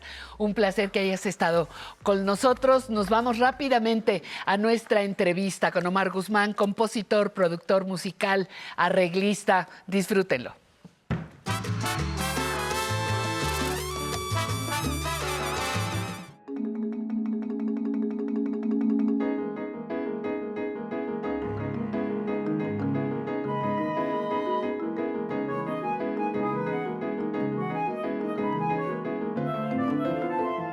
Pues para quien no lo conozca va a tener el gusto de conocerlo a través de su música. Estamos con Omar Guzmán, compositor, arreglista, eh, tecladista, amigo, padre de familia. Eh, ¿qué, más, ¿Qué más quieres que, presente, que te presentemos? Loco también. Loco, eso es lo mejor. Básico. Nos dio, nos dio la oportunidad de conversar con él para que podamos una vez más y con su presencia eh, hacer visibles a todas aquellas personas adultas mayores que siguen construyendo nuestro país y aportando, aportando para su crecimiento. ¿Qué tanto lo que ves, lo que percibes cotidianamente está en tu música? Bueno, yo creo que yo no podría componer si no, componer si no tengo, digamos, una relación con la calle. O sea, para mí la banqueta la calle, el moverme a pie, eh, el tener la capacidad de estar observando, que para mí es una de las cosas fundamentales Sí. para mi, mi trabajo creativo, las actitudes de la gente, los momentos, los dolores personales, los de los amigos, las pérdidas, Colectivos. las los- felicidades ajá. colectivos. Entonces, todo mi trabajo siempre tiene que ver con un punto de vista social en un sentido. Y por supuesto que hay lenguajes abstractos en la música. Por supuesto. Pero yo todo lo compongo con un sentido anímico de, de hechos que he vivido, ¿no? Y que he aprendido de gentes mayores que me han enseñado, respuestas, también las, digamos, las gentes amargadas que también tiran aceite, como digo yo, que también me sirven como para decir, bueno, cómo se puede uno, a través de la música, eh, poner ese tipo de actitudes, ¿no? Ujú, ujú. Entonces, para mí eso es interesantísimo porque realmente la música está en la calle, está en, en la vida, ¿no? O sea, realmente sí hay una parte teórica de estudiar, orquestación, técnicas, etcétera, Ajá. pero realmente eh, lo importante es qué hace uno con el lenguaje musical, con esos elementos, con esas instrumentaciones y con lo aprendido, porque también, digamos, la música viene, y en el caso de pues, que también he hecho muchas cosas para cine, pues viene de la ópera, siempre de alguna manera le pusieron en las óperas determinado mundo melódico y armónico a citaciones y a estados personales de la Ajá, gente situaciones. que han sido ajá. aprendidos y, y son culturalmente, en nuestro caso, pues occidentales, porque yo cuando estuve en Japón y, por ejemplo, vi el kabuki y yo no entendía nada del lenguaje, y menos el, el lenguaje musical, y seguramente habían alegrías o habían cosas de tristeza o de dolor, pero como el lenguaje musical es oriental, entonces yo no lo puedo entender, ¿no? Ajá. Y nos hemos movido realmente en el mundo occidental y, y, digamos, Exacto. hemos ido creando todos nuestros, este, nuestros mundos, digamos, anímicos a través de la música, a través de la cultura occidental. ¿Cómo llegas? ¿Cu- ¿Cuál ha sido el, el proceso? ¿Cómo llegas hasta aquí? Bueno, yo re- siempre he tenido, digamos, un gran respeto por los géneros. Desde chamaco en mi casa se oía Wagner y se oía Lucha Villa y Agustín Lara. Hombre, surtidito. entonces, surtidito. y por supuesto que de niño yo no comprendía a Agustín Lara, ¿no? Pues, señores que cantan. Yo me acuerdo que vi una portada de José Alfredo Jiménez que había unos como nopales, ir con un como zarape. Ajá. Yo, ¿qué no le da calor a ese señor de la foto? Ajá. Yo decía, me acuerdo. Y con la vida vas creciendo y empiezas a entender los lenguajes personales, el, el mundo del amor, del romanticismo. Y entonces la música popular siempre estuvo ligada también con el Wagner y con el Beethoven y el Bach, que también escuchaba yo desde niño. Ajá, Pedro y el Lobo, por supuesto, una obra fundamental en mi infancia. Y Cricri, ¿no? Para mí un personaje que me, me marcó, ¿no? Ujú. Efectivamente, del mundo de la canción infantil, ¿no? Y, y realmente yo veo una, digamos, una relación muy fuerte con lo popular y lo, y lo clásico. Yo creo que hay una hermandad entre, entre, yo diría, Mozart y José Alfredo. Yo te puedo Anda. decir do, sol, do, sol, do, sol, do, mi, sol, fa, mi, fa, mi, fa, re, si, re, sol. Esa de Mozart que todo el mundo conoce. Ajá. Y te digo, yo sé bien que estoy afuera, pero el día que yo me muera, se Sí, que te vas a llorar. Son los dos mismos acordes, do y sol. Los está usando Mozart y los está usando José Alfredo. Jiménez. Ajá. Entonces, ¿por qué tiene que decir uno que esto es menos que otro, no? El lenguaje de la canción es un lenguaje profundo y en tres minutos cuentas una gran historia. El trabajo en el cine te ha dejado grandes enseñanzas. Por supuesto, el trabajo en el cine ha sido, bueno, siempre fui una- un amante de, de la cinematografía desde chamaco, ir a las ¿Sí? muestras de Sí, cine. sí, ibas a las muestras. Los comprábamos, los abonos, todo eso.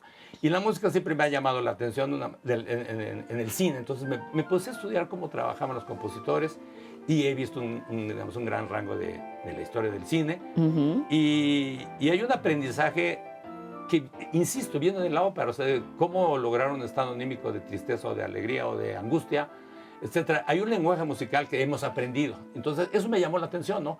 Cómo, cómo correr cómo hacer llorar, cómo hacer sentir determinadas cosas a través de la música. Entonces el cine ha sido también es una de las grandes experiencias y el teatro, que empecé también como de También los 16 tuviste, años ujú, ujú. haciendo teatro. Ya tengo más de 40 años haciendo teatro y más de 30 haciendo cine, ¿no? Entonces son, digamos, dos ramas alternas de, de la- del arte que, que están muy hermanadas y, y- y requieren mucho del lenguaje musical. Supongo entonces que para ti los muchos años que ya te permiten, este, como les digo, cotizar en esta sección del programa, esos muchos años transcurridos te han dejado enseñanzas. Por supuesto. ¿No te pesan? No, no, al contrario, cada vez me siento más chiquito. O sea, porque de repente he hecho mucho trabajo infantil, muchas obras, 15 obras infantiles, por Ujú. lo menos, o más, ya ni sé. Wow. He hecho discos infantiles. Bueno, estuve con Cri Cri. Ahora estoy haciendo una producción para Javier Camarena. Ya, ya, le- escribí 25 arreglos y me pidió seis más transcripciones de Cri Cri. Entonces, ya voy por casi 50 obras que he transcrito de Cri Cri, que tuve el placer de conocerlo. Y estar con él y ver ese sentido de la frescura que él tenía, ¿no? De su telescopio, que me enseñaba a comer su pita de fideo. Y, y ver que esta parte del niño que él tiene, que yo también no me, no me quiero desprender porque si no, no podría hacer lo que hago. O sea, para mí la, sentirme niño es una maravilla, ¿no?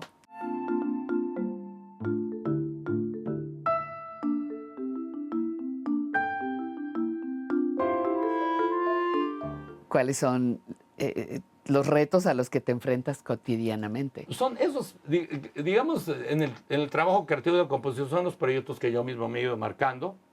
Ahora Tú te los vas poniendo. Yo me lo Ajá. voy poniendo. Este año estoy terminando ya el Sistema Nacional de Creadores y, y yo me impuse como proyecto de tres años, tres horas de música, ¿no? Prácticamente. Una por año. Y bueno, ya han sido proyectos que yo dije que iba a hacer y que, y que he terminado, que son retos que dices, me voy a poner algo difícil, no me voy a poner a hacer lo que yo ya pueda, o sea, no me busco algo cómodo, sino me busco algo complejo. Esto de migrantes es muy complejo. Muy. A ver. Aquí será las grandes masas. Imagínate las señoras con los bebés. Ajá. ¿sí? Vienen todos caminando, ¿no? Esas caravanas, esto es una caravana. Ajá. Esto es una Los caravana. que vemos en todos los noticieros. Exactamente. Ahí están los Esta es la caravana, las señoras caminando con los niños, por días. Sí, Caminando por días. esto es eso. Ajá.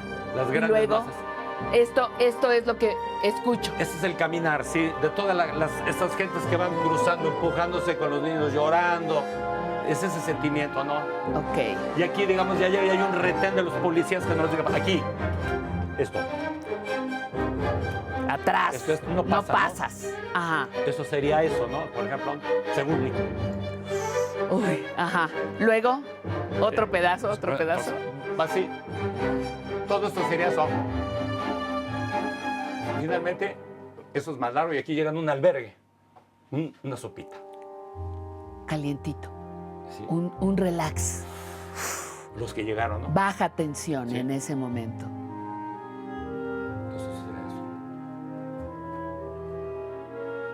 Un poco de agua, puedo Sí. descansar. Se pueden descansar, se sientan, duermen en el piso, una cobija. Eso sería eso, ¿no? Todo esto sería ese, ese ambiente, ¿no? La nostalgia de lo que dejaron. Y así. bueno, Porque muy- dejan, dejan todo, Sí, no, Omar. está muy fuerte.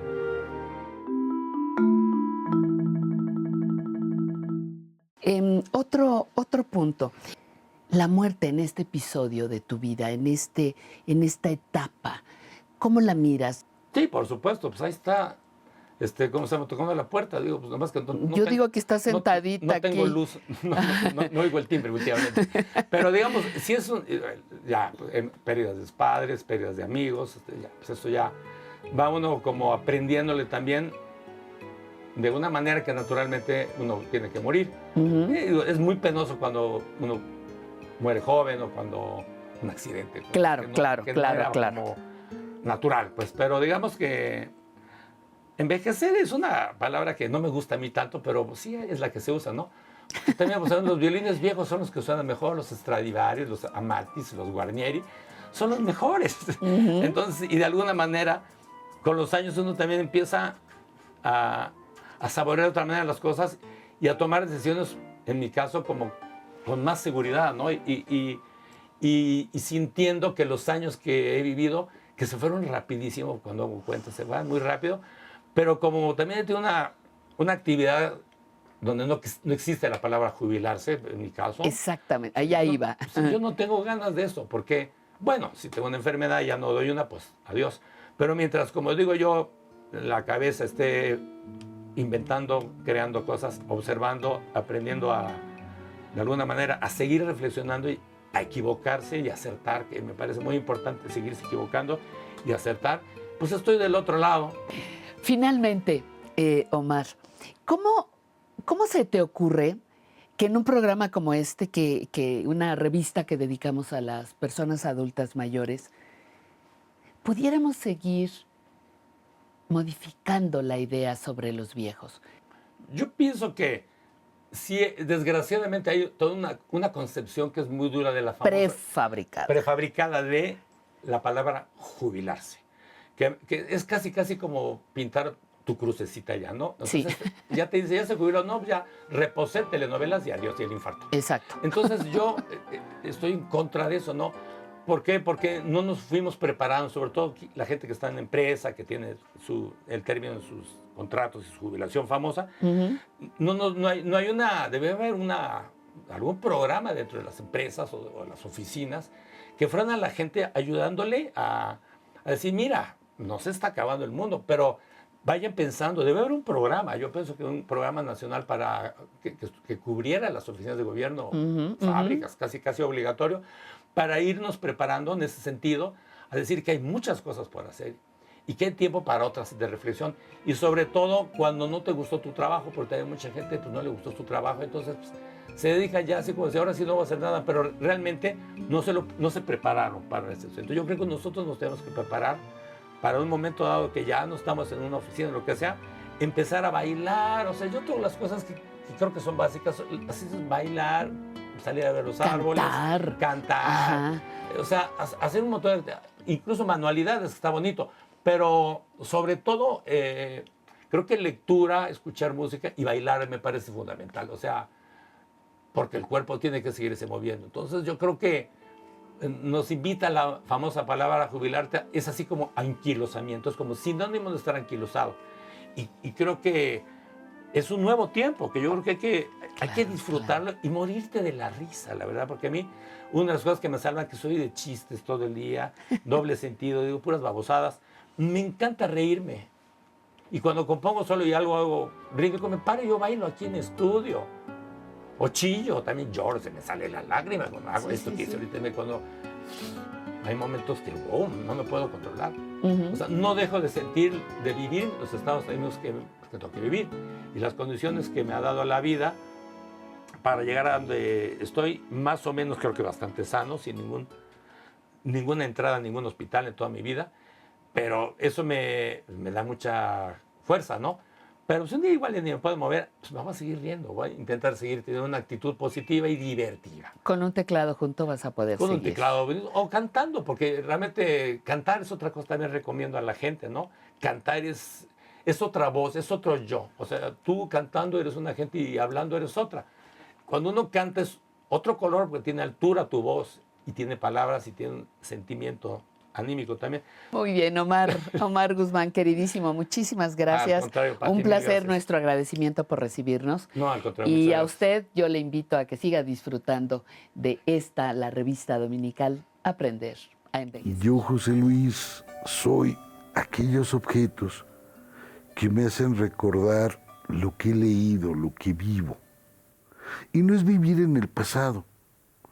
Es, que cada vez que me veo en el espejo y me veo más arrugado y más pachichi, descubro algo maravilloso.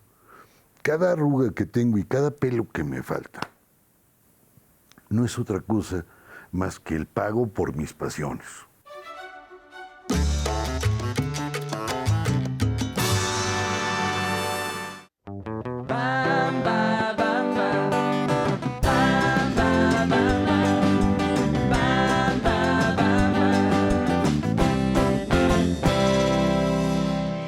Vamos por nuestra tercera hora. En Quiero sentirme bien vamos a conversar con Luis Armando Méndez López, médico geriatra, sobre la vejez y la diversidad sexual. Estaremos entre letras e historias junto a dos investigadoras que nos presentarán el libro Estrés y Salud Mental, Estrategias para el Manejo Integral del Estrés buenísimo. No se lo puede perder. Le pido, por favor, que nos escuche. Y en los recuerdos vivos con Emilio Cárdenas conoceremos la importante labor de José Vasconcelos. Sin embargo, ya lo sabe usted, tenemos una, una sección internacional que se llama El Muro de la Fama y viene a continuación.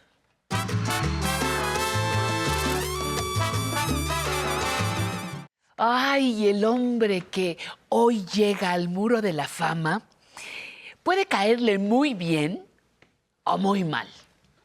Pero es una persona con talentos múltiples que ha dado fama, que le han dado fama internacional. Es actor y lo conocieron, ya saben, como el Doctor House. Así que aquí les presento a Hugh Laurie. También podríamos recordarlo no solamente por Doctor House, que lo hizo muy famoso, sino por los tres filmes en los que dio voz a un ratoncito. Stuart Little, a lo mejor usted lo recuerda, o por un trabajo reciente en donde es un desalmado traficante de armas, pero sería injusto. Hugh Laurie tiene varias personalidades. Mire, es actor, un tiempo fue comediante, es cantante y ama ser músico. Toca piano, guitarra, batería, saxofón y armónica. En su juventud fue campeón de remo. Intentó acercarse a la antropología y a la arqueología y es un apasionado de las motocicletas. Pero la música, no, la música lo lleva a otras dimensiones. La música, comentó, es lo opuesto a la actuación y se lo comentó a una periodista del país, se llama Rocío Ayuso. Se trata de despojarse de todo, quedarte expuesto. Y cuando era joven no tenía la seguridad necesaria. Quería esconderme, pretender ser otra persona, ocultarme tras la máscara. Así hasta que cumplí 50 años. Editó su primer disco en 2011, interpretando blues. Y esto este debut lo llevó de gira por varios países europeos y algunos latinoamericanos. Dos años después apareció su segundo álbum. Quería, quería que fuera algo más romántico, que tuviera mayor voz femenina, porque para mí, dice, la música es especialmente femenina. Su origen está en las madres, cuando cantaban a sus hijos, y en nuestro recuerdo al ser arrullados en el origen de la música siempre habrá una energía femenina, declaró también para Rocío Ayuso.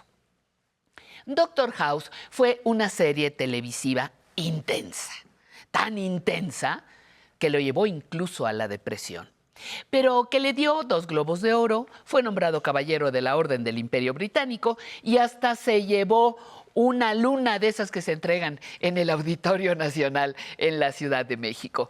Además de haber sido nombrado el actor mejor pagado del mundo.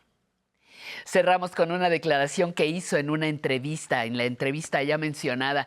Nunca me atrevería a decir que soy bueno, que me siento seguro con lo que hago, ni como músico ni como actor.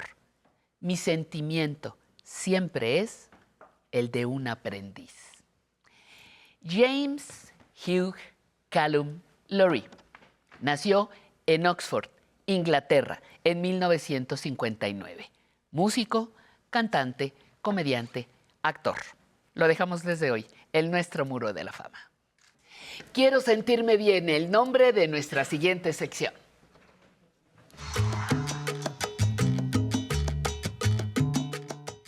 Bueno, y me da mucho gusto darle la bienvenida por primera vez a Luis Armando Méndez López, médico, geriatra, especialista en el tema que vamos a abordar, vejez y diversidad sexual. Luis, me da muchísimo gusto que estés con No, al- nosotros. Al, contrario, Un- Pati, un gusto que, un- que me hayan invitado. Un placer y además, bueno, vienes con este harta recomendación y buenas cartas credenciales, afortunadamente.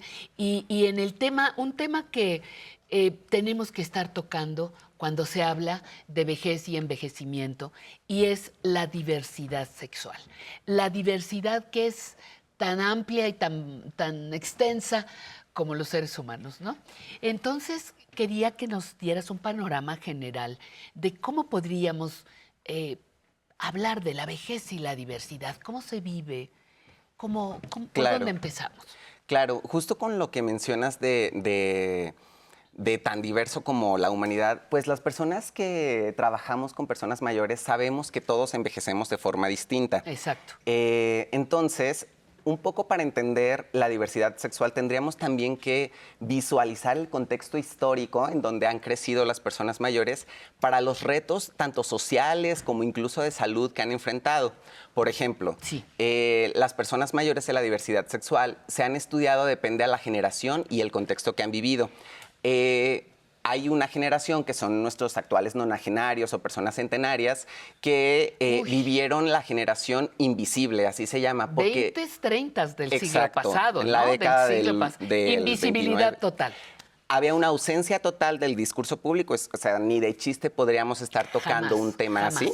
Ajá. Y entonces, pues eso estuvo invisibilizado por muchos años. Después viene la generación eh, silente o silenciada, que era cuando los 50 Ajá. que era cuando la No diversidad... digo 80 años. Ah, sí. Octava década, Eh, digamos. más Ajá. o menos. Que era cuando la, la diversidad sexual era presentada como amenazas, incluso, o como crímenes en algunos países. Sí, sí. Incluso dentro del fecha, ámbito ¿no? de la salud eh, era presentado como trastornos o como enfermedades. Y pues no hace tanto que eso dejó de, de ser así, que se corrigió. De hecho, pues apenas hace 10 años, en el 2013, las diferentes identidades de género eh, se han se ha quitado el, el- el término trastorno. Exacto. Entonces, eh, pues estamos Después viene la generación del orgullo, que es toda la generación que vive eh, los, disturbios, los disturbios de Stonewall, en donde viene ya este empoderamiento y este como reclamo por sus derechos. Ahora, eh, las personas mayores de la comunidad LGBT, pues sí se han eh, organizado como grupo de protesta, pero las personas mayores... de- Mayores, mayores, mayores. mayores Ajá. dentro de una minoría, aún falta que se hayan organizado como, como grupo de protesta para exigir diferentes derechos. Yo, yo me atrevería a, a decirte que para muchas de ellas todavía hasta falta asumirse Claro. con su propia diversidad, precisamente por la situación que vivieron eh, en sus primeros años de vida, al descubrirse lo que les tocó que toda la primera parte de- del siglo pasado, Así la es. primera mitad del siglo pasado, ¿no? Pero, pero no hay que perder de vista algo. Luis, a ver tú cómo lo ves. La lucha siempre ha estado, en mayor o menor medida. Hoy, grandes líderes, todavía hoy, grandes líderes de esos movimientos tienen 80, 85 Claro. años, ¿no? Sí, sí. Entonces ha habido como también una lucha por estar presentes, por, Sí. por los derechos, ¿no? Eh, creo que eso es algo, algo importante en diferentes etapas, con diferente intensidad y diferentes em, áreas em, sexogenéricas, ¿no? Sí. Pero lucha siempre ha estado. Sí, de que existen, existen. Ha- Hace poco no teníamos tantos datos, pero recientemente, gracias al INEGI, tenemos la encuesta nacional de- sobre diversidad sexual e identidad de género. Y entonces, en esta encuesta se clasificó por grupos de edad. Y aquellos que pertenecían al grupo mayores de 60 años representan el 3% del- de, los encuestados que se identifican Poquito, con una ajá. identidad, eh, con una orientación sexual o una identidad de género diversa. Eh, sin embargo, lo que nos habla es que existen y que, y que no pueden ya seguir siendo invisibilizadas estas personas, porque aparte, pues tienen sus necesidades propias. ¿Esa invisibilidad afecta su salud física, emocional? ¿Cómo están? Sí, eh, entra dentro de algo que se denomina como determinantes sociales. Afecta porque los diferentes sistemas de salud eh, no están preparados, no estamos preparados para incluir, a pesar de que sabemos que la vejez es diversa, no, no estamos todavía del todo preparados para, para ser más inclusivos ante, ante tanta diversidad sexogenérica. Eh, y, y afecta, porque, por ejemplo, también depende de pues, la historia personal que ha vivido Sí, cada sí, quien. sí. Hay datos que nos hablan de situaciones de salud mental que han vivido en etapas más tempranas, se eh, visualiza o llegan unos desenlaces en etapas posteriores. Por ejemplo, em, gracias a eh, la encuesta nacional sobre discriminación y también sobre la encuesta nacional sobre diversidad sexual y orientación e identidad de género, sabemos que aquellas personas que se identifican dentro de la diversidad eh, tienen mayor intento de suicidio que las personas con orientación o identidad normativa. Eh, entre un 20 a un 4% más o menos. Y si eso lo traslapamos a una vida que, que puedan llevar enfrentando esto, al final eh, este aspecto de la salud mental se va, a se va a ver algún desenlace. En realidad no sabemos cuántas personas LGBTQ eh, se suicidan de acuerdo a su identidad, porque cuando se hacen los, los, eh, las investigaciones Ajá, sobre ajá. la causa del suicidio, difícilmente se ve si en el expediente se puntuó su orientación sexual o identidad de género porque era un tema tabú, algo que no se preguntaba. Y entonces sí sabemos cuando hay otros factores que puedan llevar a la causa, pero esto no porque nadie lo documentó en su expediente, en su historia clínica. Oye, Luis, ¿y qué pasa ahora también con la población que es muy grande de acuerdo a cómo, se esperaba la vida cuando eras portador de, de VIH? Em, en 86, que, que agarró desprevenido a todo mundo, tantas muertes, tantas pérdidas, era un sinónimo de muerte. VIH era sinónimo de muerte. Hoy no es así. Hay una gran población que está viviendo en estas condiciones. ¿Cómo lo hace? Exacto. Hablando sobre, eh, bueno, las personas también este, de la diversidad sexual también por distintos factores han enfrentado de diferente manera la magnitud de la epidemia de, la, de VIH. VIH.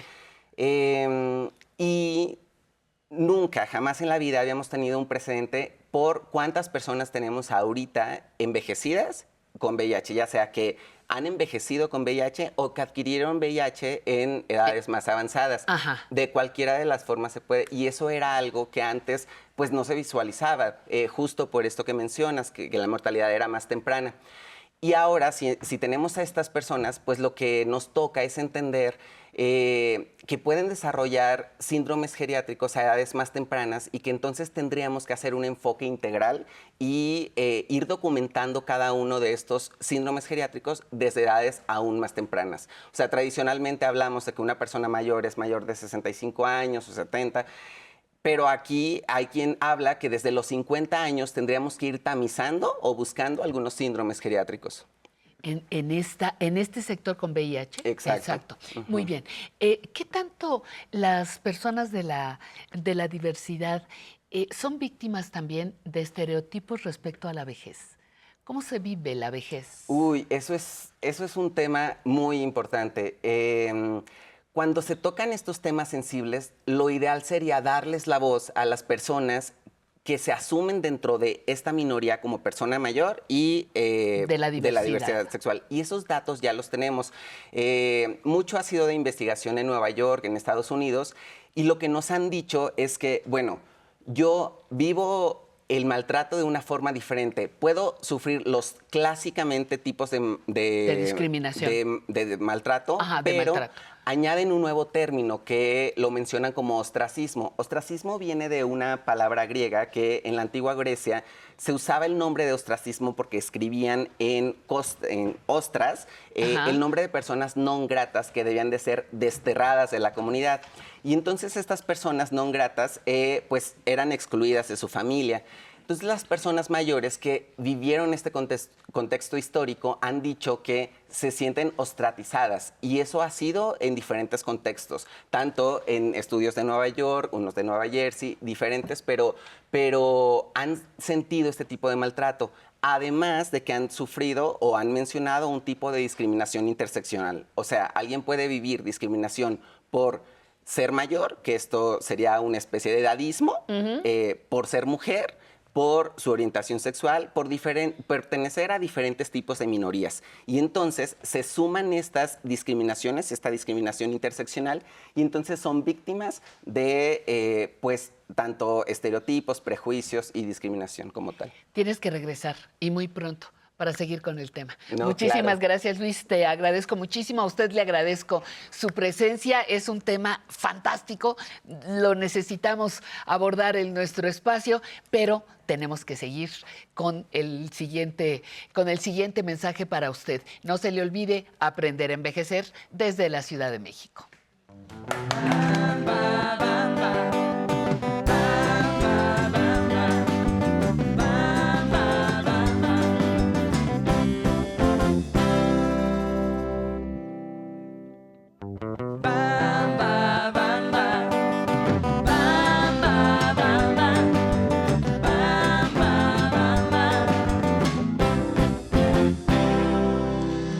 Muchísimas gracias por estar con nosotros. Les saludo con mucho gusto a Jesús. Ah, bueno, les saludo. Primero le doy el número de teléfono 55 51 66 4000, 55 51 66 4000. Y saludo con mucho gusto a Jesús Ramírez. Le paso su mensaje al sensei con mucho gusto. Laura Mendoza. eh, hemos informado sobre diferentes paseos, pero vamos a informar eh, mucho más. Muchísimas gracias, Laura Mendoza. Antonieta Hernández desde Coahuila nos manda, desde Saltillo, Coahuila, nos manda muchos saludos. Julia Labrado desde El Paso, Texas. Maravilloso. Dice que nos ve cada domingo y que aprende mucho con cada uno de nuestras secciones. Lo celebramos. De verdad, lo que queremos es que ustedes eh, disfruten cada, cada una de nuestras secciones. María de Los Ángeles Trejo, desde la Ciudad de México. Me encanta el programa. Dice, tuve la suerte de que contestaran mi llamada. No, hombre, ¿cómo cree que no? Ahí están nuestras compañeras telefonistas respondiendo con mucho gusto. Dice que recuerda sus momentos de juventud. Fanny Peraza, desde Mérida, Yucatán. Abrazo hasta allá. Tenemos gente muy querida por, aquella, por aquel territorio. Felicita al programa. Dice que es muy constructivo, cultural y que además muy divertido. Con temas muy interesantes y que los pone en, los pone en, en la práctica eh, constantemente. Gracias. Señora Beatriz Luna, desde Cuernavaca. Señora, váyase al doctor, ni le mueva, váyase a la consulta médica. Gabriela, desde Chiapas, nos dice que le interesa, que le interesa eh, una asesoría sobre eh, un problema que tiene con su mamá. Buscamos que sea un tema para que se pueda abordar y usted y otras personas encuentren solución con mucho gusto. Eh, gracias a Irene Mendoza, a Leticia Hernández a Silvia Loreto Castañeda recibimos sus mensajes y ahora pasamos a la siguiente sección, entre letras e historias.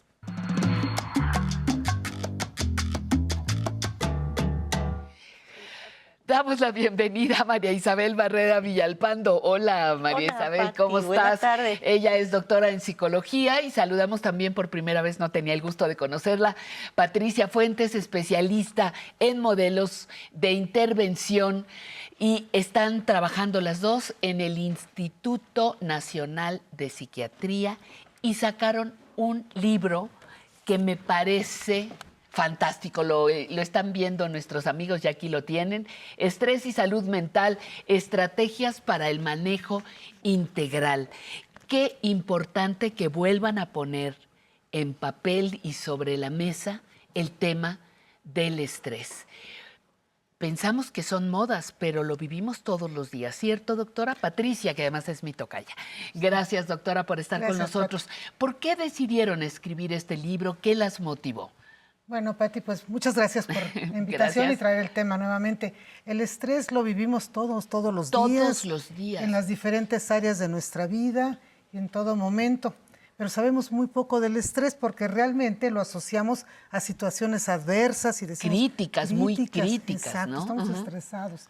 Pero Aquí lo importante es que tenemos que conocer un poco más del estrés y es en lo que hemos trabajado de manera conjunta hace muchos años la doctora Maribel Barrera y yo, en conocer lo que es el estrés negativo, pero también el estrés positivo. Eso me sorprendió. ¿Por qué no podemos leer el estrés positivo?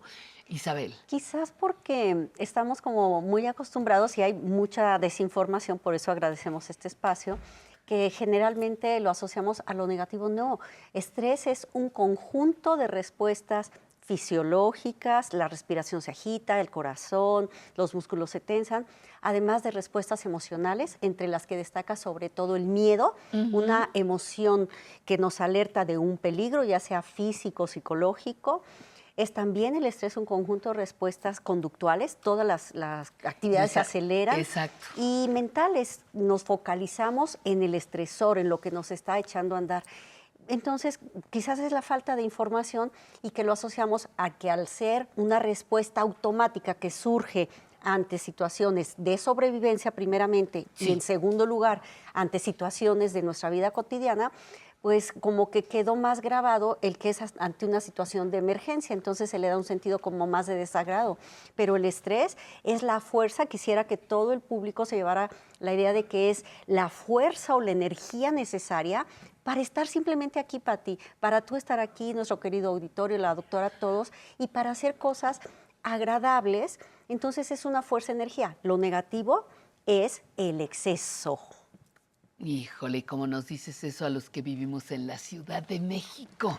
Pero mira, a ver, vamos viendo. El tráfico en el que todos estamos. Si vas en transporte público, sufres. Si vas en tu automóvil, sufres.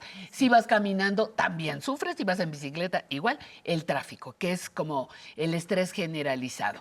Me produce eh, ansiedad, me produce estrés, como, como ustedes bien lo dicen, me produce malestar porque voy a llegar tarde, porque eh, se está calentando el coche, yo qué sé, se me ponchó la llanta de la bicicleta, en fin.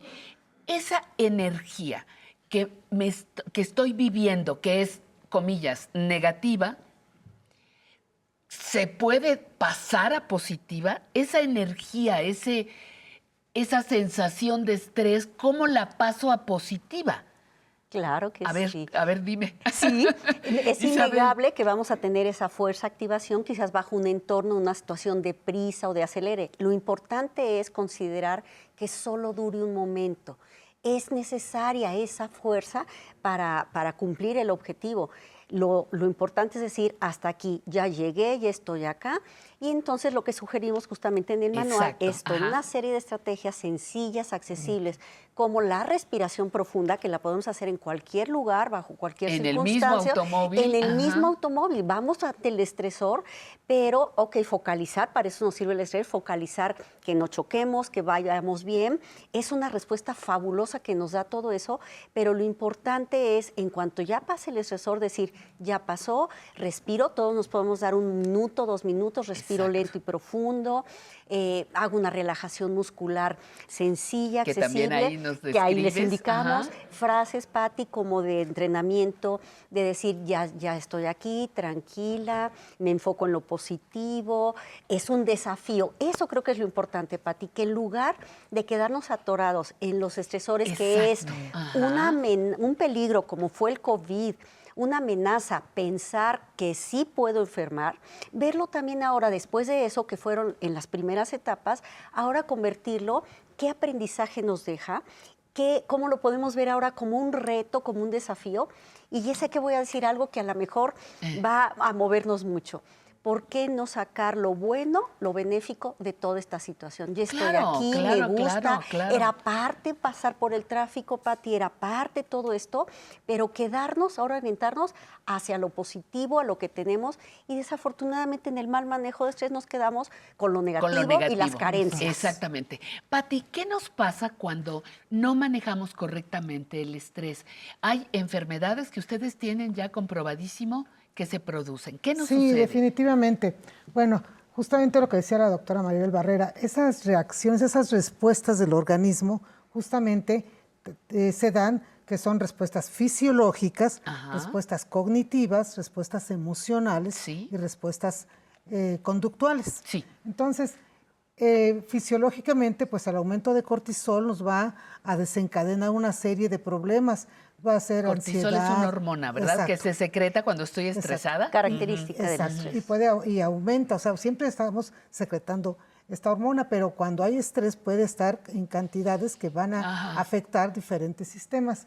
Entonces, justamente nosotros cuando estamos trabajando las- la, respuesta fisiológica, nos sudan las manos, nos este, da la desesperación de hacer algo. Entonces, sí es importante que hagamos uso de estas estrategias que son, cada, un- cada una de estas respuestas tiene estrategias con las que se pueden trabajar. Por ejemplo, lo fisiológico con la respiración diafragmática, con la, respira, con la relajación muscular, con la relajación autógena, las cognitivas con la solución de problemas. Pero, pero a ver, dime una cosa, Pati, perdóname, te interrumpo.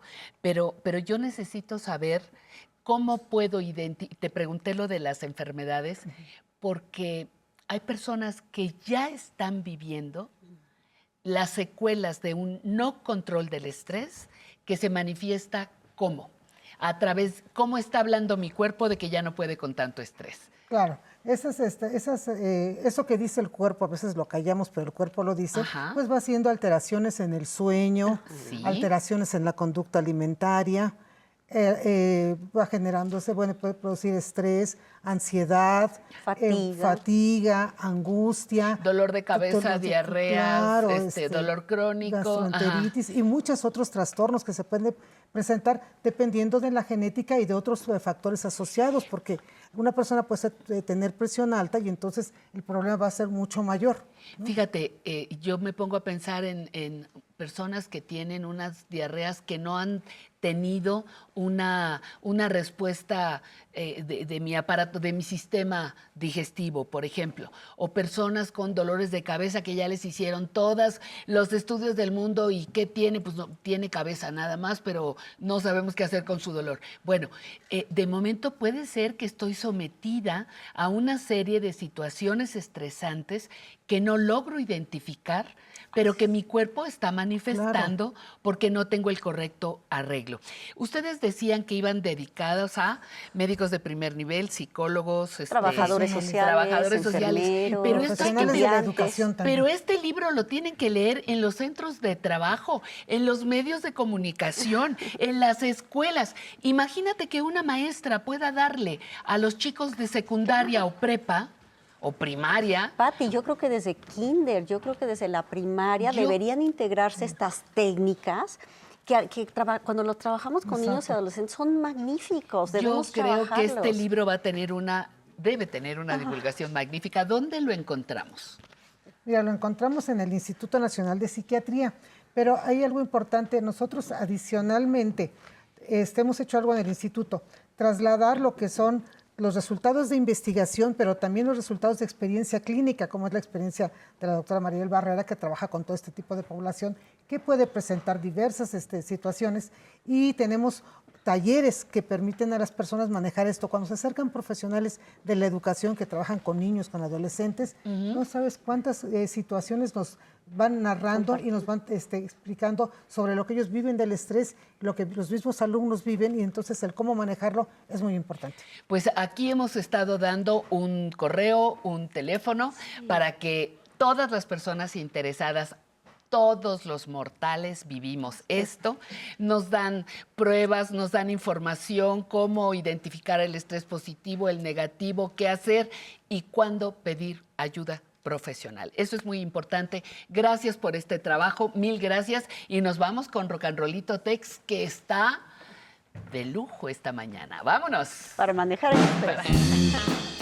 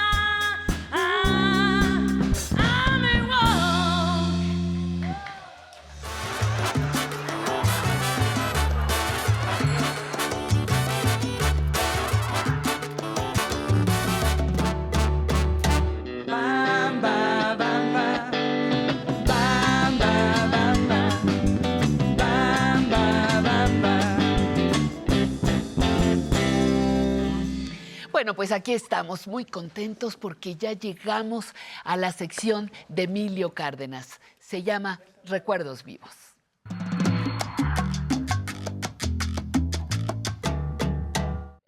Queridísimo, bienvenido, Pati, muchas gracias. ya te vi bailando, ¿Me viste ya te vi bailando, muy onda disco. Ah, disco, pues ahí me la he pasado, yo me la Ahí pasé te la has ahí, pasado sí, en la sí, disco, no me digas. Sí, desde el Taís, en Cuernavaca, desde chiquito. Ay, desde chiquito.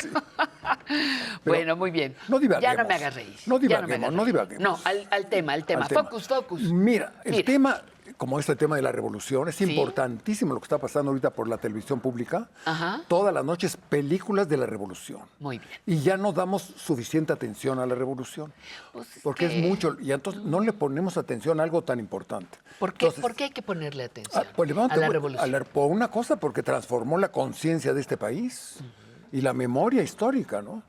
El- vamos a, yo iba a ver a Vasconcelos, es un fragmento de Vasconcelos, pero quiero hablar del contexto de Vasconcelos. A ver. Y el contexto es la delegación del Ateneo.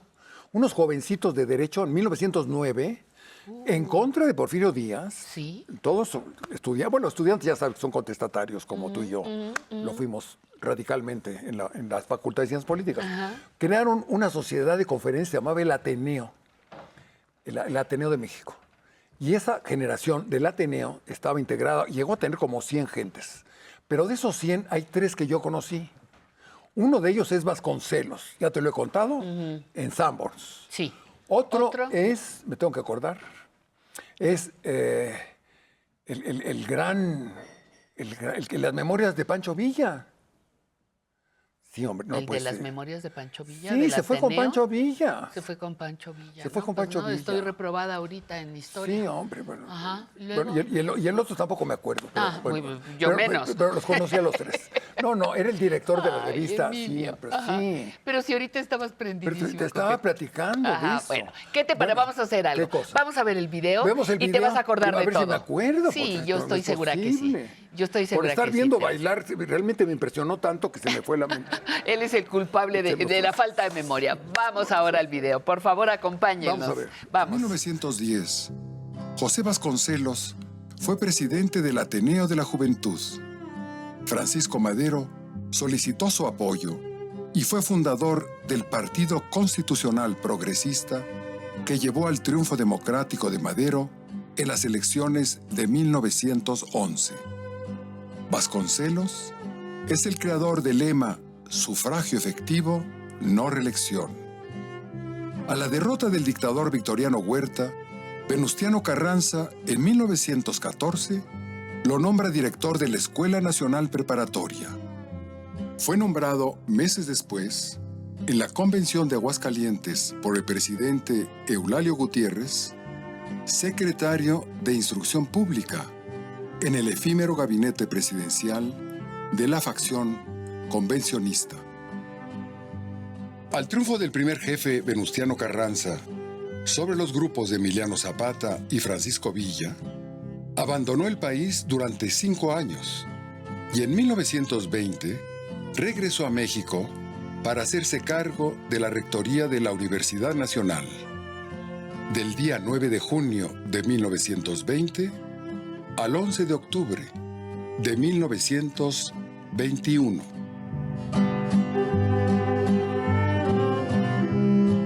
En el discurso que pronunció al tomar posesión de la rectoría, dijo, Yo soy, en estos instantes, más que un nuevo rector que sucede a los anteriores, un delegado de la revolución que no viene a buscar refugio en el ambiente tranquilo de las aulas, sino a invitarlos a que salgáis con él a la lucha, a que compartáis con nosotros las responsabilidades y los esfuerzos. En estos momentos, yo no vengo a trabajar por la universidad, sino a pedir a la universidad que trabaje por el pueblo. El pueblo ha estado sosteniendo a la universidad y ahora él tiene menester de ella. Y por mi conducto llega a pedirle consejo.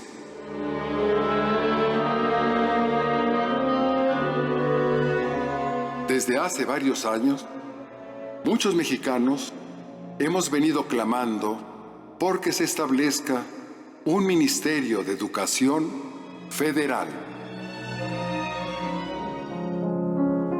Como rector de la universidad, creó el escudo de la institución y le otorgó su lema, Por mi raza hablará el espíritu. Como secretario de Educación Pública del gobierno del presidente Álvaro Obregón, sentó las bases y la orientación del sistema educativo que creó la Revolución Mexicana.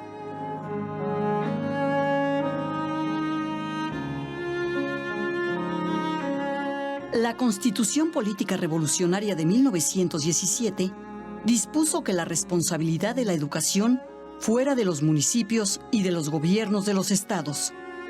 El artículo 73 de la Constitución suprimió al antiguo Ministerio de Justicia e Instrucción Pública, pues el gobierno de la República solo tenía jurisdicción en materia educativa en el Distrito Federal, en la Ciudad de México y en los territorios de Baja California y Quintana Roo. La ley de educación que promovió el presidente Álvaro Obregón mediante una reforma constitucional significaba la federalización del sistema educativo para que, como quería José Vasconcelos, la Secretaría de Educación Pública tomara en sus manos la educación de todos los niños y jóvenes en todo el territorio nacional. El día 3 de octubre de 1921 se publicó en el Diario Oficial el decreto que creaba la primera institución fundamental de la Revolución Mexicana, la Secretaría de Educación Pública. El intelectual revolucionario maderista José Vasconcelos era el responsable de la primera institución federal de educación.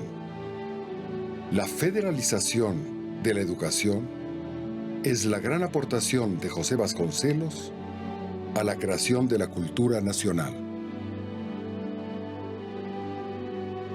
El día 11 de octubre, Vasconcelos asume la cartera de la Secretaría de Educación y nombra como su secretario particular a un joven profesor normalista, poeta y estudiante de Derecho de tan solo 18 años de edad, Jaime Torres Bodet.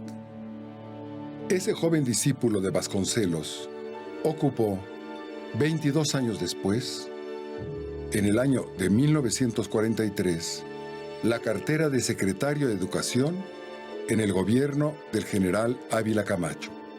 Y en el año de 1958 fue nombrado por segunda ocasión secretario de Educación por otro joven entusiasta vasconcelista, el presidente Adolfo López Mateos. Los nueve años en que se desempeñó Jaime Torres Bodet al frente de la Secretaría marcaron profundamente al sistema de educación mexicano con el pensamiento filosófico y la pedagogía estructurativa de José Vasconcelos. El monumento. Hasta ahí. Ah, muy bien. Llegó hasta, Ahí. hasta ahí.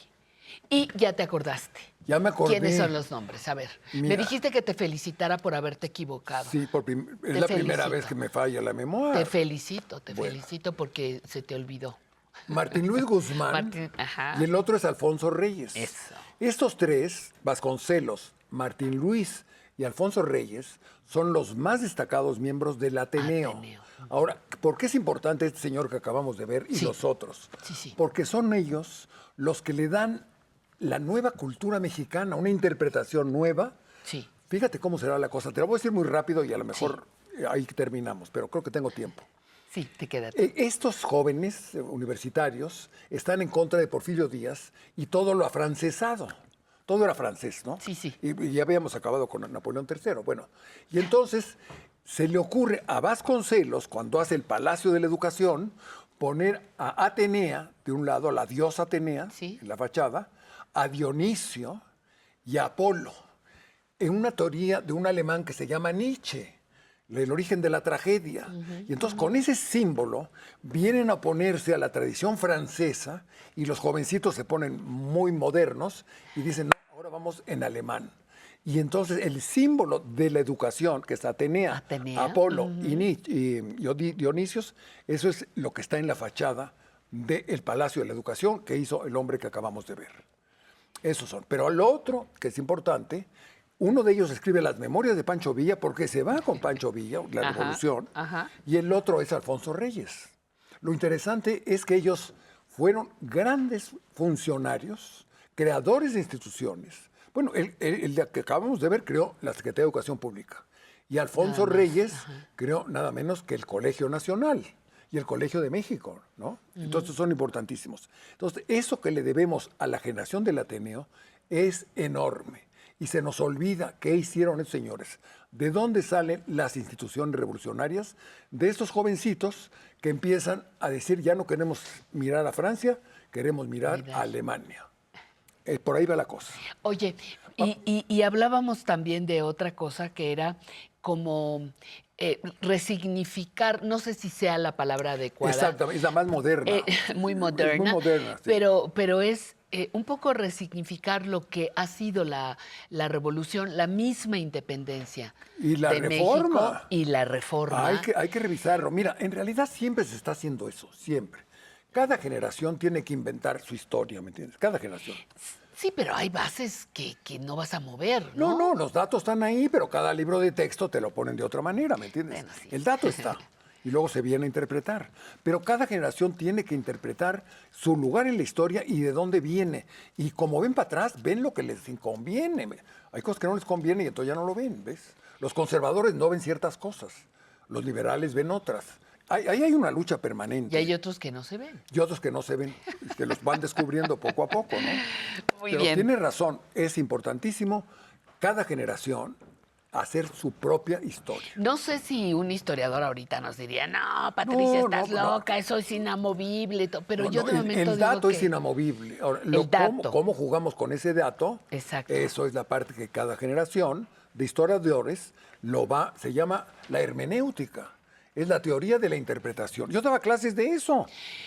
Ay, maestro, pues ya nos dará clase la siguiente porque ya se nos acabó. Ya se el nos acabó, tiempo, pero ya nos viva la revolución este 20 de noviembre, festejémoslo. Muy bien, muy bien. Muchísimas gracias, Emilio, por estar aquí y muchas gracias a todas las personas que estuvieron en diferentes partes del mundo. Mire, Colima, en Jaltipan, que es Veracruz, Iztapaluca, en el Estado de México, Guadalajara, Ciudad Juárez, Tijuana, Baja California, por supuesto.